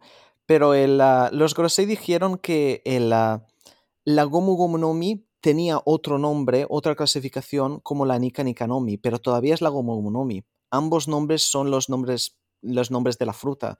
Es simplemente que Gomu no Mi es el nombre que le han cambiado. Y además Pero también no hemos puede visto... ser- En el momento en el que es una Zoan ya no puede ser la Gomu Gomu no Mi. Claro, pero hemos visto que también todavía tiene propiedades de Paramisia. Porque el Luffy tiene el Awakening sea de Zoan, El despertar de Sí, que es el de, el de del, bueno, tener esta forma y tener más fuerza y más libertad, pero también tiene el despertar de Paramisia, que es el de cambiar otras cosas que están alrededor de sí mismo en goma, que eso no es un despertar de Zon, eso es un despertar de Paramisia.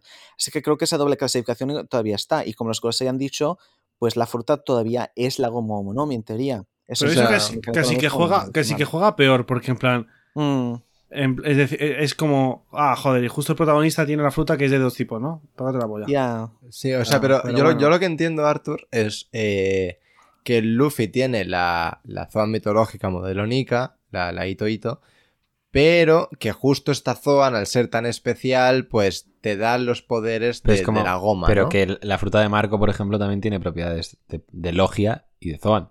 Pero Claro. no está clasificada como tal, como Locia y, Sí, y además no tiene un despertar que sea muy específico de eso, porque es que Luffy tiene un esper- despertar sea de Zon, sea de Paramisha, y eso también lo nota Kaido, que dice, ¿por qué tienes estos dos tipos de despertares?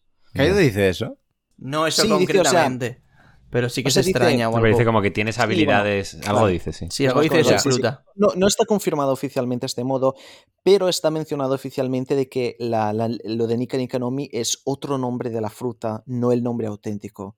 Que eso Vale, pero algo- o sea, lo, lo que te estaba diciendo raro, ¿eh? antes es que, o sea, yo, yo entendía que tiene este- esta fruta, la Ito Ito, pero que tiene, eh, que esta fruta engloba los mismos poderes de, de- de la goma, ¿no? Sí. Entonces, claro, Mm. lo que te quiero preguntar llegados bueno, a este le, punto le da un cuerpo de goma claro, como la figura de Nika legendaria. claro, lo que te quiero preguntar es, sabiendo que Luffy tiene una Zoan y que es la Ito Ito, ¿crees que ahora mismo, aunque no salga en el manga, es simplemente un poco headcanon, eh, ¿crees que eh, podría aparecer en algún momento la Gomu Gomu de verdad? En plan, un usuario No, no, que no. sea de goma porque solo es de goma sin Nika ni nada. No, porque esta es todavía la Goma Umonomi.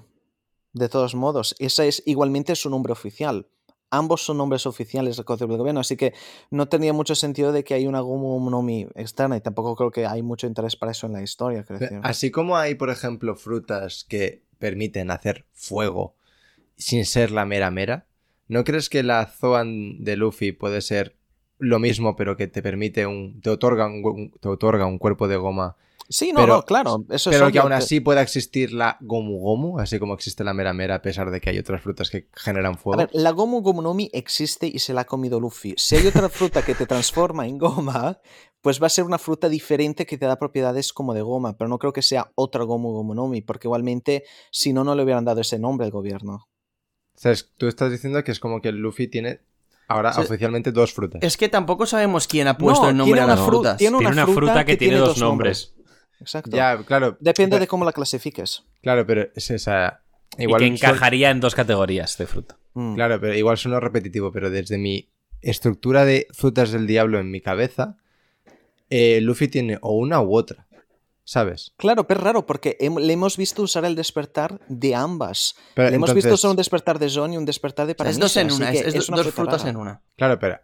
Pues, ¿Dos por o sea, uno? si, es, si es un 2 por 1 me, me parece todavía más mojón. Pero si, si es en plan... Pero claro, es que yo... Ya está, o sea, es que realmente no, no me voy a O sea, repetir. yo me lo que parece. es que de repente haya un, personaje por ahí con la fruta Gomu que- No, no, no, no, no No. quiero eso. Lo, lo que quiero decir es lo que he dicho antes. Que si, para mí, por, por matemática en mi cabeza, si Luffy se puede convertir en Nika, entonces tiene una Zoan seguro, que le da poderes de goma. Pero que eso entonces significa que no tiene la Gomu Gomu, sino que tiene una Zoan que le da poderes de goma, entonces la Gomu Pero- Gomu debería poder existir en otro lugar Yo del mundo. entiendo lo que dice Jaume. Ya, ya ves. O sea, y, y en el caso de que no sea así, por lo que dice Arthur, que me fío mucho más de él que de mí, pues sinceramente me parece todavía peor el hecho. Pero que de- al final son terminologías. Pero ¿por qué te parece, Es lo por qué mismo. te parece todavía peor? O sea, Ajá. si te encanta el, el Year Fifth, te encanta el Power Up, te encanta el despertar, te encanta todo, ¿por qué te parece peor? Porque anula lo que tú has dicho, la matemática de la fruta en tu cabeza. No, no, no, la matemática no. A a mí, que haya otra Gomu Gomu por ahí o no, me da igual. Simplemente a mí, el hecho de que Luffy no tenga la Gomu Gomu y tenga la fruta Ito Ito. Pero son terminologías. O sea, al final es lo mismo. Da igual, No, no, no, da- igual que, que, que, que sea las dos frutas, que sea una, que sea la Gomu Gomu, que sea la, la Nika. Es que es eso. es si te mola cómo, cómo está pensado en sus A mí me sus gusta poderes. el Power Up. Si te gusta el Power no Up, te gusta- gustan sus poderes, te gusta todo eso, no entiendo por qué no te gusta lo de la fruta. Porque tú, en tu cabeza, te has metido que tiene que ser la Gomu Gomu, y si no es la Gomu Gomu, pues ya no te gusta, pero al final Este, este estaba siendo en círculos. es... No es, Sí. no en su cabeza. Lleva mil capítulos pensando que es la Claro, Gomu Vale, Gomu. sí, pero quiero decir, pero... Le han movido uno de Pero, los o sea, a pilares ver, de la serie. pero te han movido el parece- nombre. A mí, sinceramente, que Luffy tenga una fruta que no es la Gomu Gomu no Mi, sino que es una fruta que justo casualmente eh, se relaciona con los ideales de la libertad y que es la fruta casualmente que se relaciona con Joy Boy y que justo la tenga Luffy, el protagonista. O sea, todo esto Sí, no me esto gusta. ya lo hemos hablado. A mí No. me hubiese gustado mucho más que Luffy hubiese llegado a ser quien es y conseguir todo lo que conseguirá y ha conseguido con una simple y, fru- y, y mierda fruta de la goma y punto Sí, pero sin que que tenga siendo relaciones de con. Lo- que si Luffy no hubiese hecho todo Luffy- lo que ha No, hecho Espera, espera, perdona. sin perdona, fruta. Perdona, pero Es una puta la casualidad. Fruta, la fruta Nika Nika, la fruta Nika, o sea, el agito histónimo del Nika, es una mierda. Es que los Gorosei han dicho, es la fruta más idiota del mundo. Ya, pero a mí Es eso un- no, no me sirve, Arthur, porque Y además, el- el- la fruta. A ver, es que Luffy no ha comido una fruta diferente. Luffy ha comido la misma fruta. Y el despertar ha salido solo cuando Luffy ha despertado, luchando contra un Yonko después de todo este esfuerzo. No ha cambiado que Luffy tenía una fruta de mierda. O sea, el nombre que sea diferente o no, no cambia que la Eso- fruta que ha usado Luffy mira, todo el tiempo es la misma. para, para cerrar el, el- el debate, ¿vale? Porque además es lo que iba a hacer Diego ahora mismo, así lo cerramos bien. O sea, yo entiendo perfectamente lo que, lo que estás diciendo, simplemente digo que a mí, que el Gorosei diga que la fruta eh, es ridícula, no me sirve. Le, le ha servido para derrotar a Kaido, eso para empezar. Pero o sea, solo para a mí- Luffy, esa fruta, esa fruta Sí, cualquier persona sí. del mundo sería ridícula. Luchando Sí. contra un Yonko. Que, es- que eso, no, sí, es- eso lo entiendo. Lo único que quiero decir, vale. Bueno, pues Fuese la quinta marcha de la Gomu Monobi hubiese sido lo mismo. No hubiera habido diferencia y no Vale. te estarías quejando de este modo. eh, no, no, sí, sí, es- sin duda, eso, eso sin duda. Mátalo, Arthur. Lo que quiero, lo que quiero decir Diego, es que va- va- a mí, vamos a acabar la discusión. Venga, va, por favor. No, no. Vamos a Arthur, mátalo. Acábalo, acábalo. Usa la silla. a mí personalmente, o sea, ya te digo, son gustos, pero que Luffy tenga una fruta que se relaciona, como ya he dicho, con la libertad y que se relaciona con Joy Boy, es una cosa que, pues... ¿Con la que ya- libertad en qué sentido? pues en plan, en que le, le- le genera toda esa, esa- De hecho, se dice en el manga, ¿no? Que, que- que es la fruta como que, que- que sigue un poco los ideales de la libertad. No sé cómo se dice exactamente, pero eso se dice, me me acuerdo perfectamente. O, o al menos lo, tra- lo- lo Dice que, tradujeron le, mal. que le pueden, Sí, que bueno, le permite eso- pelear con más libertad. Exacto. Entonces, que tenga una fruta que se relaciona con la libertad y que además eh, se relaciona con Joy Boy, eh, es una cosa... No, no, no, espera, espera, espera, espera, no, no, no, eso no le dicen. Simplemente lo que dicen es que le da cu- le- cuando se despierta, la fruta le da más libertad de movimiento a su cuerpo. Que es literalmente lo que hemos visto que. Pero eso no es que sea la libertad como concepto existencial. No, evide- oh, joder, evidentemente. Pero aún así, siguiendo, que tenga una fruta que. Y a mí esto es lo que más me chirría, ¿eh? Que se relacione con Joy Boy, a mí personalmente no, no me gusta. Y ya yo lo sé, pero ya Zunisha nos ha dicho que la fruta no te hace Joy Boy. Que No, no, simplemente hay una reacción. O sea, que a mí me encanta que. O sea, que yo. O sea, que yo entiendo, ¿eh? Que, que, que Luffy es el único que ha podido despertar esta fruta y que es completamente mérito suyo haber llegado. Llevado esta fruta a este punto y que solo lo podría haber hecho él. O sea, sé que hay una gran parte de mérito de Luffy. No estoy hablando de que Luffy sea un predestinado ni nada por el estilo. Simplemente. O sea, de verdad que, que lo que todo, todo lo que estoy diciendo todo el rato es que a mí no me gusta. O sea, que yo hubiese preferido que toda esta terminología y todo esto no se hubiese hecho. Y ya está. O sea, es Ya, vale, todo lo que estoy diciendo. lo que te decía yo, es terminología. Claro, es terminología. No, y pa- para mí es un poco más, pero igualmente no me gusta. Bueno, Bueno, chicos, ah, ¿pensáis que la, la quinta marcha va a ser, va a ser usada contra Barba Negra? ah, eso te iba a decir que no me acuerdo ni en qué pregunta estábamos. En la de No, los personajes mejor escritos. No, no, No, no. sí. Sí, ya, ya aún está en Belerofón ahora mismo. Ya está- estábamos en la de que si quedan rivales para la quinta marcha, y que obviamente sí. Ah, sí, sí, lo ha dicho, lo ha dicho Yute esta. Bueno, pues eh, vamos con la última pregunta ya, que nos la deja arroba demoníaco. Muchas gracias por tu pregunta. Dice, ¿qué plot twist factible os fastidiaría completamente la serie? Pues para mí, ah, para mí yo, yo creo que lo, lo que arruina una serie tiene que ser fundamentalmente algo que va en contra de los ideales fundamentales de una serie. A mí no me importa si el final es aburrido es muy lento, es demasiado rápido, tiene problemas y todo eso. En general, nunca he tenido problemas con series. Lo que me fastidia es cuando un autor va en contra de lo que ha intentado enseñar a, a sus lectores. Y en ese modo, claro, obviamente, de modo muy exagerado, pues dijésemos que eh, Luffy se vuelve racista, ¿no? Vale, eso sí, quizás arruinaría ¿no? Pero no es factible. Bueno, Zoro, ya está ahí. se pone, se pone racista o yo qué sé, se pone a hacer algo muy raro y todo eso, claro, eso quizás sería un poco raro. Pero lo, lo que creo que más realísticamente podría pasar es el hecho de que se marcase demasiado lo del destino. El destino en sí mismo no es un problema y puede funcionar en One Piece. Si Luffy tiene un poder del destino, pero es un poder que él mismo marca, que él mismo tiene que luchar fuerte, porque es que si no lucha fuerte y no, no usa todas esas cosas, no va a cumplir su destino de, de ningún modo, eso puede funcionar. Pero si Luffy estaba predestinado, estaba obligado y forzado a ser el Joy Boy y todo eso, y todo le han servido perfectamente, y literalmente todo su esfuerzo en la serie no ha valido nada, pues eso creo que será un gran problema, porque primero, One Piece es un shonen, donde el punto principal del shonen es trabajar fuerte para, o sea, trabajar para buscar tus sueños, que es también lo que enseña mucho One Piece en vez de como, bueno, sí, estás afortunado y has llegado casualmente a tus sueños porque estabas destinado. Y por otra parte, también sobre todo, la libertad. Y si Luffy expresa el destino, aunque sea por un destino bueno, pues no es que sea la libertad. Pero tengo fe que Oda lo, eso no lo va a tratar de ese modo. Va a haber destino de un modo u otro, pero creo que lo va a tratar bien, como ya hemos visto en este caso con lo del Gear Fifth, lo la quinta marcha. Y además creo que hasta yo lo vería del modo que si hasta Luffy fuera como el destinado de leyenda dice, Luffy, has venido aquí para hacer esto, Luffy di- diría como, pero yo no tengo ganas.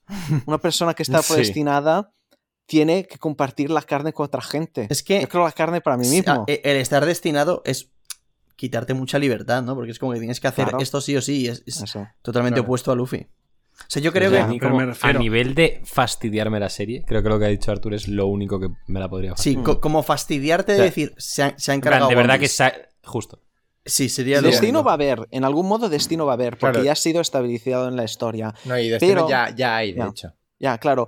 Pero es un destino que Luffy mismo guía y va creando, construyendo él mismo, o es un eh, destino en que Luffy ya está encallado desde pequeño. Y yo algo que pensaba, que creo que también lo había hablado con Royal, era que, o sea, la, la- la fruta Nika, ¿realmente Luffy ha sido destinado a comérsela? ¿O la fruta ha elegido a Luffy porque ha visto en Luffy mismo la posibilidad de un futuro de ese tipo? Porque dijeron que las frutas Zoan tienen una voluntad, de sí propia. Sí, y si en algún modo, y dicen, es como si la fruta misma se hubiera escapado de nosotros todo, ese, de todo este tiempo, como si ella misma lo hubiera hecho Sí. manipulando quizás el destino de esa misma fruta. Y si la fruta hubiese decidido de estar en el lugar perfecto para que Luffy la comiese en algún modo. Eso lo comentó un poco Diego, que se parece un Mm. poco como al anillo de los Anillos, ¿no? Como que tiene cierta voluntad propia. Ah, entonces Royal se lo ha robado. No, no, es Eh, que- no, no sé. O sea, igual lo ha pensado Royal también. no, lo pensamos. Sí, esto ya se habló. Sí, esto lo habla- esto lo hemos se hablado en el podcast. Sí, me lo había es- comentado Royal. Eso, pero- Pero que digo que Diego comentó una cosa muy concreta, que pues como que la fruta podía tener eso, pues cierta voluntad, rollo como el Señor de los Anillos, que el anillo tiene cierta voluntad y también como que se va moviendo, se va escapando, no sabes muy bien si es casualidad o si es destino o, qué. Pues yo- puede ser algo parecido, sí. Casualidad o destino. El panel ese. Mm. Sí, o sea, al fin y al cabo, Luffy sí que tiene una parte de destino. Lo único Mm. que para mí eh, lo puede resolver y creo que lo va a resolver Oda, porque yo confío bastante. Porque es que, como dice, Oda. como dice Arthur, es, es mm, contradictorio con lo, con, lo, con lo que intento transmitir. Y es Ya. que hay un destino que solo se puede cumplir porque es Luffy. O sea, mm, es que es decir, es, es muy complicado de, de- de ahora mismo, de, de- no sé, no quiero No, pero yo creo que con eso se entiende bien. ¿eh? Sí. Sí, justo. O sea, la Nika Nika no Mi, o como se llama esta fruta, acabó en Luffy porque eligió a Luffy porque, es porque Luffy es como es. Sí. Entonces, Claro. sí, es el elegido, pero porque, porque él es como es, ¿no? Y, y de todos los que la han tenido, solo él ha podido despertar y llegar a ser ese Joy Boy porque él es como es, ¿no? Entonces, yo creo que sí que dentro de la... Esto me puede corregir Arthur, igual me equivoco, pero sí que entiendo que dentro de este, de este tipo de historias, de shonen japonés y tal, el destino es una cosa que no tiene por qué ser algo malo, ¿no? Y de hecho se, se- se ha utilizado mucho, pero claro, justo, justo, justo en One Piece, pues tiene pues ese, ese pequeño gaje eh, de que de que, bueno, que justo va en contra de lo que intenta transmitir Oda. Yo sí que pienso que lo va a intentar corregir a través de que es Luffy es un elegido, pero porque él es como es, ¿no? Y ya está. Mm. Y de hecho es que una razón clarísima de eso es los soberanos. O sea, Luffy es uno de los dos soberanos. Uno es Shirahoshi y el otro es Luffy. Entonces, ¿por qué iban a saber que iban a hacer Luffy cuando ni siquiera había nacido y que él iba a ser no sé quién y no sé cuántos? Pero además, yo Pues- creo que eso, por ejemplo, los soberanos son simplemente los reyes marinos que quizás están viendo el futuro, no tanto necesariamente de que está destinado a Exacto. pasar de todos modos. O sea, Exacto. los reyes marinos ven el futuro. Lo veo una Gyojin porque sí, ¿eh? O sea. Sí, yo, yo, creo que, yo creo que la visión del futuro es como una forma de haki avanzado. Es que A ver, de hecho. lo que pasa con, con Luffy, Sí, es que de hecho lo es. esto, esto ya lo hemos comentado más de una vez, que no es que Luffy vaya a conseguir, bueno, lo siento un poco Jaume, que no es que Luffy vaya a conseguir todo porque sea el, el elegido, sino que es el elegido porque va a conseguirlo todo. O sea, Es lo- es lo que, es lo que Claro, quiero decir, o sea, l- hay, hubo alguien que en el pasado tuvo la visión de que, de, que, de que alguien iba a conseguir todo lo que va a conseguir Luffy. Al final, por estadística, alguien tenía que hacerlo. Ha resultado que va a ser Luffy, pero Luffy no va, no va a serlo porque haya nacido con ese destino. No, simplemente él, él va a vivir su vida, va a hacer sus cosas. Es simplemente que Sí, hubo alguien en el es que todo pasado esto- que lo vio. Todo esto que estamos comentando, Luffy diría, me la suda. Totalmente. Exacto, es que ese es el punto. Creo que es lo fundamental. Es esa actitud de Luffy como de destrozar el log post, que es como, Sí. esto no me importa, yo no, no me importa ser elegido y hago lo que quiero hacer. Totalmente. Y bueno, a mí me gustaría comentar también otra situación que no me. No diría que se carga One Piece, ni que jodería la obra ni tal, racista, pero. Hombre, ¿El qué? el sí. qué? Lo de Luffy siendo racista. No, no, no, joder. Sí, no, si, y si Usopp saca una metralleta y, y Claro, fusila no, a o sea, Chopper, a- pues también a- se me carga la serie. La pregunta era cosas que No, es como- arruinen como- cierta cosa de One Piece que sean. que puedan ocurrir. Que sean Mm. más o menos plausibles. Y para mí hay dos cosas que no me gustaría nada y que jodería bastante ciertas cosas. No, no jodería la obra, pero por, por ejemplo a mí que Shanks sea malo, sea un villano, para mí jodería bastantes Mm. cosas. Y para mí no que... me gustaría nada, pero no se cargaría One Piece. Claro, Pero no se sí. cargaría One Piece, pero sí que se... Sería una cagada. Para mí sí que se cargaría el personaje de Shanks. Sí. Ya. Y luego... Mira, perdona, Bueno, di, di. ¿puedo interrumpirte solo una cosa? También algo que, por ejemplo, a mí me cargaría la- lo de Shanks es si Shanks sub- sabía lo de la fruta Nika y además hubiera como escogido ponerle el sombrero a Luffy solo porque se había comido la fruta Nika. No, No, en vez de que no, no. creído. Eso realmente Es que también eso lo veo De imposible, hecho, de verdad. Es que se- hay un flashback en el que se ve a, a Shanks diciéndole a Rayleigh. He conocido a un, a un chico en Que el decía lo mismo que el dice las capitán. mismas Claro, ya, ya. palabras que decía Claro, Roger, ¿no? ya eso, eso estoy seguro. Entonces, pero, está claro que le da todo porque Luffy es así y ya está. Está Claro, claro. clarísimo. Pero es que si no fuese eso, pues en retrospectiva me arruinaría el capítulo O sea, 1. en caso de que Shanks supiese que la Gomu Gomu era la Nika Nika, no es que le dé el sombrero. La robó, ¿eh? No es que le dé el sombrero. Ya, no es que le dé el sombrero a Luffy porque se haya comido la fruta. Claro, eso. Sino que le da la fruta porque también le quiere dar el sombrero. Sí, perdón por interrumpirte. No, no, no, sin ningún problema. Y lo- simplemente era eso, lo de Shanks. Es un personaje que yo. El gato. Coño. Acaba de, pet- acaba de petar un cohete En tu ventana. en mi balcón. Hostia. Bueno, que para mí Shanks es un personaje que desde el capítulo 1 de lo presentan como súper bondadoso, como súper... Como, como era Roger o como es Luffy, o sea, para mí, que el ejemplo de Luffy para ser pirata acabe siendo malo, me parecería un cagadón Mm. histórico. No va a pasar. A mí me haría mucha gracia, pero sí, se me han quedado total. Simplemente para ver la reacción de la comunidad. Bueno, no sé quién me dijo el otro día. ¿Os imagináis que cuando Shanks fue a hablar con el Gorose y dice, quiero hablaros de cierto pirata? Sí, Sí, de que les habló de Sería increíble. Me, me podría morir. Es, es como una de esas ideas de la comunidad, como lo de, ¿sabes lo que es lo de Zoro Kills Kaido, no? Sí. Y claro, eso es como algo que, que mucha gente es como, ay, sí que Zoro tiene que matar a Kaido. Y es como, Es que yo me, me parece sorprendente que haya gente que haya pensado eso en algún momento, siquiera. O sea, es no querer entender las historias. Y cómo o sea, funciona. es va a como la gente que dice esas cosas que como cuando Sanji va a volver de Whole Cake Island, Zoro lo va a matar por traicionar el grupo. Y es como, por favor. Luego Zoro y Sanji se encuentran, discuten por un momento y ya está. Y toda la gente estaba tan enfadada. Es que muchas veces la gente se monta películas en su cabeza y cuando no ocurren se enfadan, cosa que no se debería hacer. Yo, Pero pero bueno. Keith. Tú, por ejemplo, con Kid, ¿no? Y bueno, Sí. para acabar la ¿Y pregunta, la perdón otra? si estoy siendo ya muy pesado. Pero es Sí. que hay una cosa también muy. Hay una cosa también muy concreta que seguramente no estéis de acuerdo conmigo porque esto ya lo hemos hablado, pero para mí que muero muy Mugiwara sería también una cagada increíble. Para mí no. Mm. Para mí. Depende de. Depende cuál. de la muerte y cómo sea y cuándo. claro. Claro. Si muere como Iso. No, no, o sea, para mí, que Luffy haya estado. O sea, Luffy eh, estuvo como, no sé, dos o tres meses o seis meses junto con los Mugiwaras. Luego estuvo dos años separados, o sea, hasta más tiempo separado que junto a ellos, para ser capaz de protegerles, para ser capaz de que no le vuelva a ocurrir lo que ocurrió con Ace. Si después de este sacrificio que ha hecho Luffy, de estar separado, de estar entrenando, se le muere un Mugiwara, para mí sería otra cagada, sinceramente. Bueno, pero para, Para mí, para mí. Mm, Para mí me haría gracia si como Iso, pues yo que sé, derrotan a Usopp en una batalla y luego se acaba la final, llega la fiesta, están como, ah, Usopp se ha muerto. Eso no va a ocurrir. Sí, bueno, me, me- me- me mato. Sí, y hablando de cosas así, ya para terminar, una cosa me acaba de ocurrir. Eh, ¿Vosotros creéis... Bueno, espérate, voy a... Es que hay un gilipollas aquí. Voy a volver a empezar.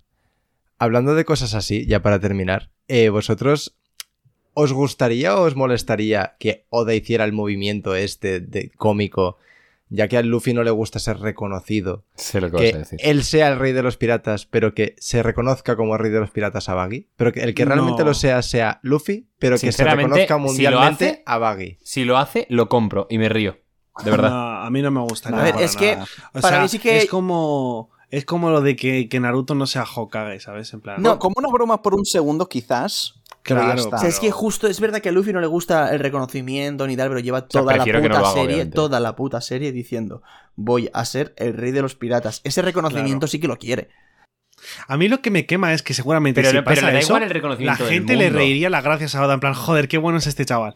Y es en plan, Goda, Goda. que, que- que llevo mil capítulos para ver esta escena en la que él dice soy el rey de los piratas. Y, Y no ya con lo a- de Yonko es difícil un poco de asimilar a un punto, pero eso tiene también su sentido casi. Pero es que, claro, si, si Baggy encuentra el One Piece y se va al rey de los piratas, a ese punto, pues No, que- Baggy no va a encontrar el One Piece, pero que la prensa le reconozca. Y a Luffy, claro que le importa ese título, pero no le importaría ya el reconocimiento del mundo, le importaría el reconocimiento de sus nakamas. No, pero Sí, yo pero- que pero como reconocido fans- como Roger.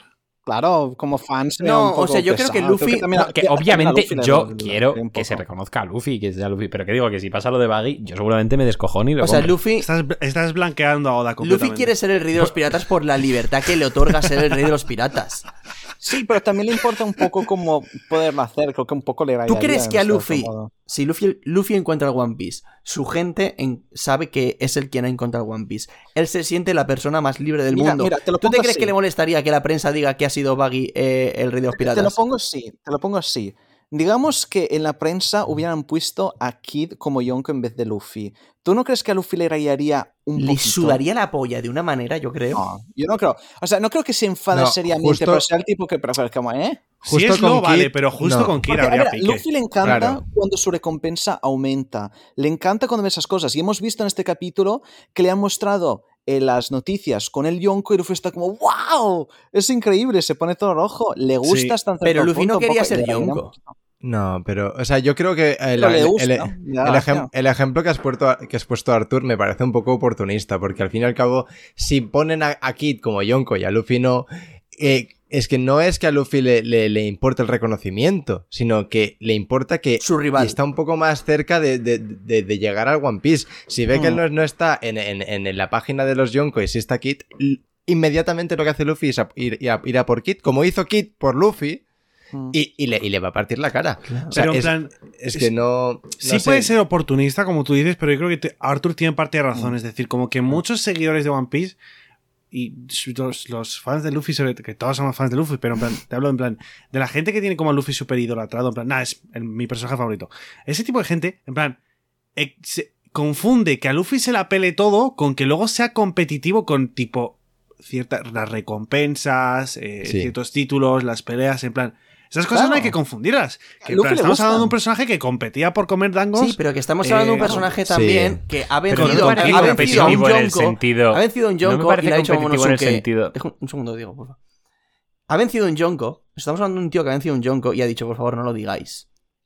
O sea, sí, o sea, Luffy, pues, le- pues, pues le gustará cierto. Le gusta, no le, le, gustará no le cierto gusta reconocimiento. gente- Luffy no es competitivo con la gente. Es competitivo con sí mismo porque simplemente Claro. es lo que ha dicho Jaume. Es como Exacto, cada exacto. recompensa más alta es, vale, pues soy un pirata más guay y voy a ser Claro. más Mira, cerca. Pero no es en plan dice- Zoro y Sanji de jaja, pues voy a tener más que tú o te voy a ganar tal. O sea, Claro. Hay una expresión que dice, los auténticos atletas no son los que compiten contra otros, pero los que compiten contra ellos mismos. Y creo Pues que para Luffy, Luffy, también es eso. sí.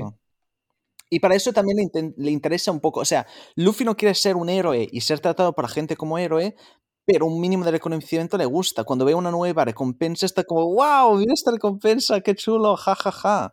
Y claro, que, que, que se vuelve rey de los piratas, pero en realidad no tiene ese reconocimiento, un poco le rayaría. Tampoco es que importa tanto, pero... Yo creo que a Luffy no le importa lo que piense la gente de él. O sea, yo es lo que ha dicho Diego. Cuando. cu- Pero no, es- cuando... no es eso lo que le importa. Simplemente, Lu- Luffy no es que le importa lo que piensa la gente. Luffy que le importa es simplemente al menos de, de- de sentir de que ha llegado a ese punto y de que al menos está Vale, pero si. Luffy sabe que ha encontrado el One Piece él, si Luffy sabe que ahora es la persona más libre del mundo, ¿por qué le iba a importar lo que diga la prensa? ¿Cómo va a ser la persona más libre del mundo si nadie sabe que lo, que sabe que lo es? Porque, ¿qué más da? eh? Eso, eso lo da igual. Pues, o sea, no sé, me parece como una, una, una- O sea, toda esta pregunta me parece marcada en un modo muy bobo, ¿no? Como, ¿y si Baggy se vuelve Ríos Piratas? ¿Y se vuelve guapo? No lo sé, o sea... Además, Morgans dijo que el Rey de los Piratas sería alguien de la, de la peor generación. Así que Baggy no es parte de eso. No, no, a ver, del futuro. que al final Oda va a hacer lo más sí, lógico. pero eso, a ver, a ver, eso era Oda diciendo Sí, que sí, vale, sí, va a ser broma, o. Luffy o Barba Negra o quizás Kid Law, pero que bueno. Sí, a ver, es que esto al final no va a ningún lado. Luffy será Esto, el rey de ha los sido por- por piratas. hacer una Va charla y ya está. un- Obviamente un- va a ser A Luffy. ver, espera, espera. En el capítulo 1 Luffy dice, voy a ser el rey de los piratas. Eso es Oda haciendo el foreshadowing. Demasiado foreshadowing. Claro. Demasiado forzado. ¿Te imaginas que el mayor foreshadowing va y no lo hace? No, hombre, no. También ha habido foreshadowing. Hay un momento que Baggy tiene un monólogo interno y dice, ¿y si? ¿Y si lo consigo? Sí. Ya. Me dice, y si me, pero a este punto me voy a volver un yonko. Y luego el rey de los piratas. Eso es foreshadowing.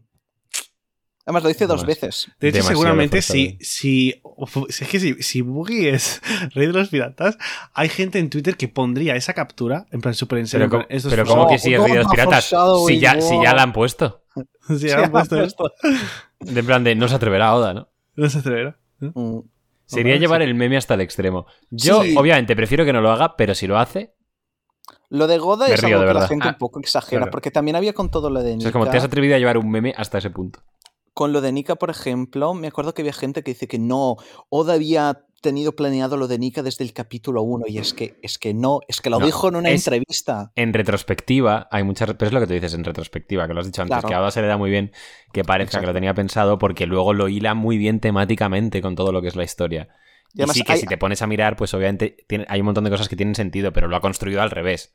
O sea, Y, y es una De flipada. todas maneras- todas las. Perdona. Hay una, es una flipada todas las escenas de One Piece que Oda se ha inventado en el momento. El final del arco de Drum, el final del arco de Alabasta. Los sea, supernova. y, y- y que es que eso a veces es casi más meritorio que haberlo tenido pensado, ¿eh? Claro, claro. Pero de todas maneras, Artur, lo de la entrevista de que no sabe Mm. cómo va a derrotar a, a Kaido, me parece también muy interpretable, ¿eh? Porque puede ser que se refiera a, un, a cuál va a ser el último golpe o, o qué. O sea, quiero decir, No, no, no. Bueno, o sea, se- o sea, hay una parte de interpretatividad, pero yo creo que era muy evidente eso, porque es que hablaba de que necesitamos algo específico, una mecánica específica para que Luffy tenga una ventaja que le permita Sí, superar pero a lo de la fruta de Nika en concreto, yo creo que sí que lo tenía pensado. ¿eh? Igual lo que no tenía pensado era qué poder iba a tener o cosas así. La queda marcha, sí, quizás, pero, o sea, el punto es que creo que también hay muchas cosas que lo puedes marcar como no hay realmente mucho que ponga lo de Nika. Sí, hay un par de menciones en Skypiea, pero eso también es algo que seguramente ha tomado en retrospectiva, porque el personaje de Nika ha sido introducido por Who's Who, literalmente, solo un año antes de que Luffy apareciera como Nika en la historia. No es algo, estos conceptos no es algo que, o sea, también la fruta siendo especial, no es algo que ha sido establecido con, con meses y meses de antelación. O sea, eso es algo que ha sido establecido ahora en Onigashima muy recientemente. Todo eso, y vas más atrás y no hay mucho que nadie ha encontrado. Sí. A ver, para mí sí que hay bastantes cosas, ¿eh? pero bueno. bueno, pero bueno, como, como, como podrías ninguno, demostrarlo. ninguno No, no, podéis no, demostrar que tenéis razón. Claro, Así al final que- todos son Así que la creencias. razón la tiene Arthur. Claro. A- a- Arthur es otro que nunca pierde. No. A ver, pero Arthur te saca las pruebas. Royal no. Sí, Royal lleva una rachita, la verdad, pero bueno. Un beso para Royal, hombre, que está aquí ahí haciendo el TFG. Matándose y no ha podido venir, pobrecillo. ¿Qué, qué es un TFG? Trabajo Eh, final de trabajo grado. de fin de grado. Ah, vale, yo pensaba que estaba emborrachándose algo. O sea, para Royal, o sea, para eh, joder. Eh, esto lo quitas. Eh, o sea, para Arthur hacer No, no lo voy a quitar, de hecho, porque has confundido a Royal conmigo. Lo cual pues lo hago muchísimo, lo hago muchísimo, no sé por qué. Por, la Y, es por la Y que me raya. Ya, bueno. Eh, para Arthur, hacer un TFG es irse de cervezas o, o emborracharse. Yo estoy de acuerdo. Para muchas otras personas en España también, eh, fíjate. Eh, Es como la tesis final. Sí. Sí, David. sí, Sí, más sí. o menos. Ah, pues es, es como el vídeo que hice yo de One Piece. Claro. Sí, eso es. De hecho, lo, lo tuyo es bastante más, Arthur. ¿Crees, Arthur, que algún día harás un vídeo mejor que el de la teoría de general esta? O, o- Difícil, o has llegado, has llegado a eso tu Es imposible. Eso lo veo como el peak. Pero creo que voy a crear contenido mucho más interesante con el tiempo. Más interesante. Muy interesante. Y creo que alguna gente, quizás hay algunos vídeos que haré que, que le parece muy interesante. Hay mucha logística que ahora tengo que ocuparme del, del canal porque estoy intentando un poco volver poco a poco, especialmente de, de aquí a algún mes cuando mi, mi salud está más estabilizada y todo, pues quiero concentrarme más en eso. Luego quiero moverme al Japón para trabajar desde ahí y todo eso. Y, y quiero darle caña al canal, pero claro, hay muchas cosas que tengo que ocuparme. Pero creo que ya tengo un formato que funciona muy bien, así que Mm. Poco a poco. Creo Poco a que poco. le tiene mucho potencial. Tendréis el canal de Arthur en la descripción. Es en inglés. Por si bueno, alguien no lo conoce. Le vamos a hacer nosotros Aprender publicidad, inglés. Artur. ¿sabes? Sí, sí. Usar los subtítulos. Eso, hombre, que hay que leer subtítulos. Que leer subtítulos no es tan dramático, hombre. Sí, que además todos los mis vídeos ahora tienen subtítulos y como habéis visto son muy buenos, así que... Va- van a leer subtítulos personas que han visto mil capítulos de anime con subtítulos. No, creo que les suponga ningún riesgo. Ya, claro. Que sí, Yute, que sí. Bien. Si no sabéis japonés, pues lo mismo. Em, pues poco más, ¿no? Yo creo que podemos ir chapando. Yo creo que sí. O Hemos cumplido, hemos cumplido con creces, la verdad. sea, cada vez hacemos Porque, los o sea, podcasts más largos, ¿eh? Lo voy a decir, lo voy a decir. O sea, ahora mismo es la una menos cuarto de la mañana. Hemos empezado a las 10. O sea, terrorismo. Si una Hemos polla. quedado no a las sé, 10. Sí, eso es otra cosa. O sea, Esto es amor a nuestro público. Poca Exacto. broma. Por No favor, debería haber podcast esta semana. exacto. Va- valoradnos. Valoradnos un poco. Que iba a decir nos lo curramos mucho. Nada, eso es mentira, pero ha- hacemos algunos sacrificios de vez en cuando. Pero bueno, al pobre Arthur también valorarle que ha, que ha querido venir y está Eso, aquí, eso, eso. a pesar de que queden mm, 15 minutos A para la pesar de que me han noche. secuestrado. Eso es. Básicamente. Que. mm, Pues ya está, poco más. O sea, Artur, muchísimas gracias por, por venirte. Al resto que os den por culo. Que Lógico. os tengo ya muy vistos. Y. Y nada, que tenéis eh, todas nuestras redes en el, en el enlace de Linktree en Twitter. Y a poner cositas al Reddit, que a Royal le hace mucha ilusión. Y nos vemos la semana que viene. Adiós. chao, chao. Adiós. Bye.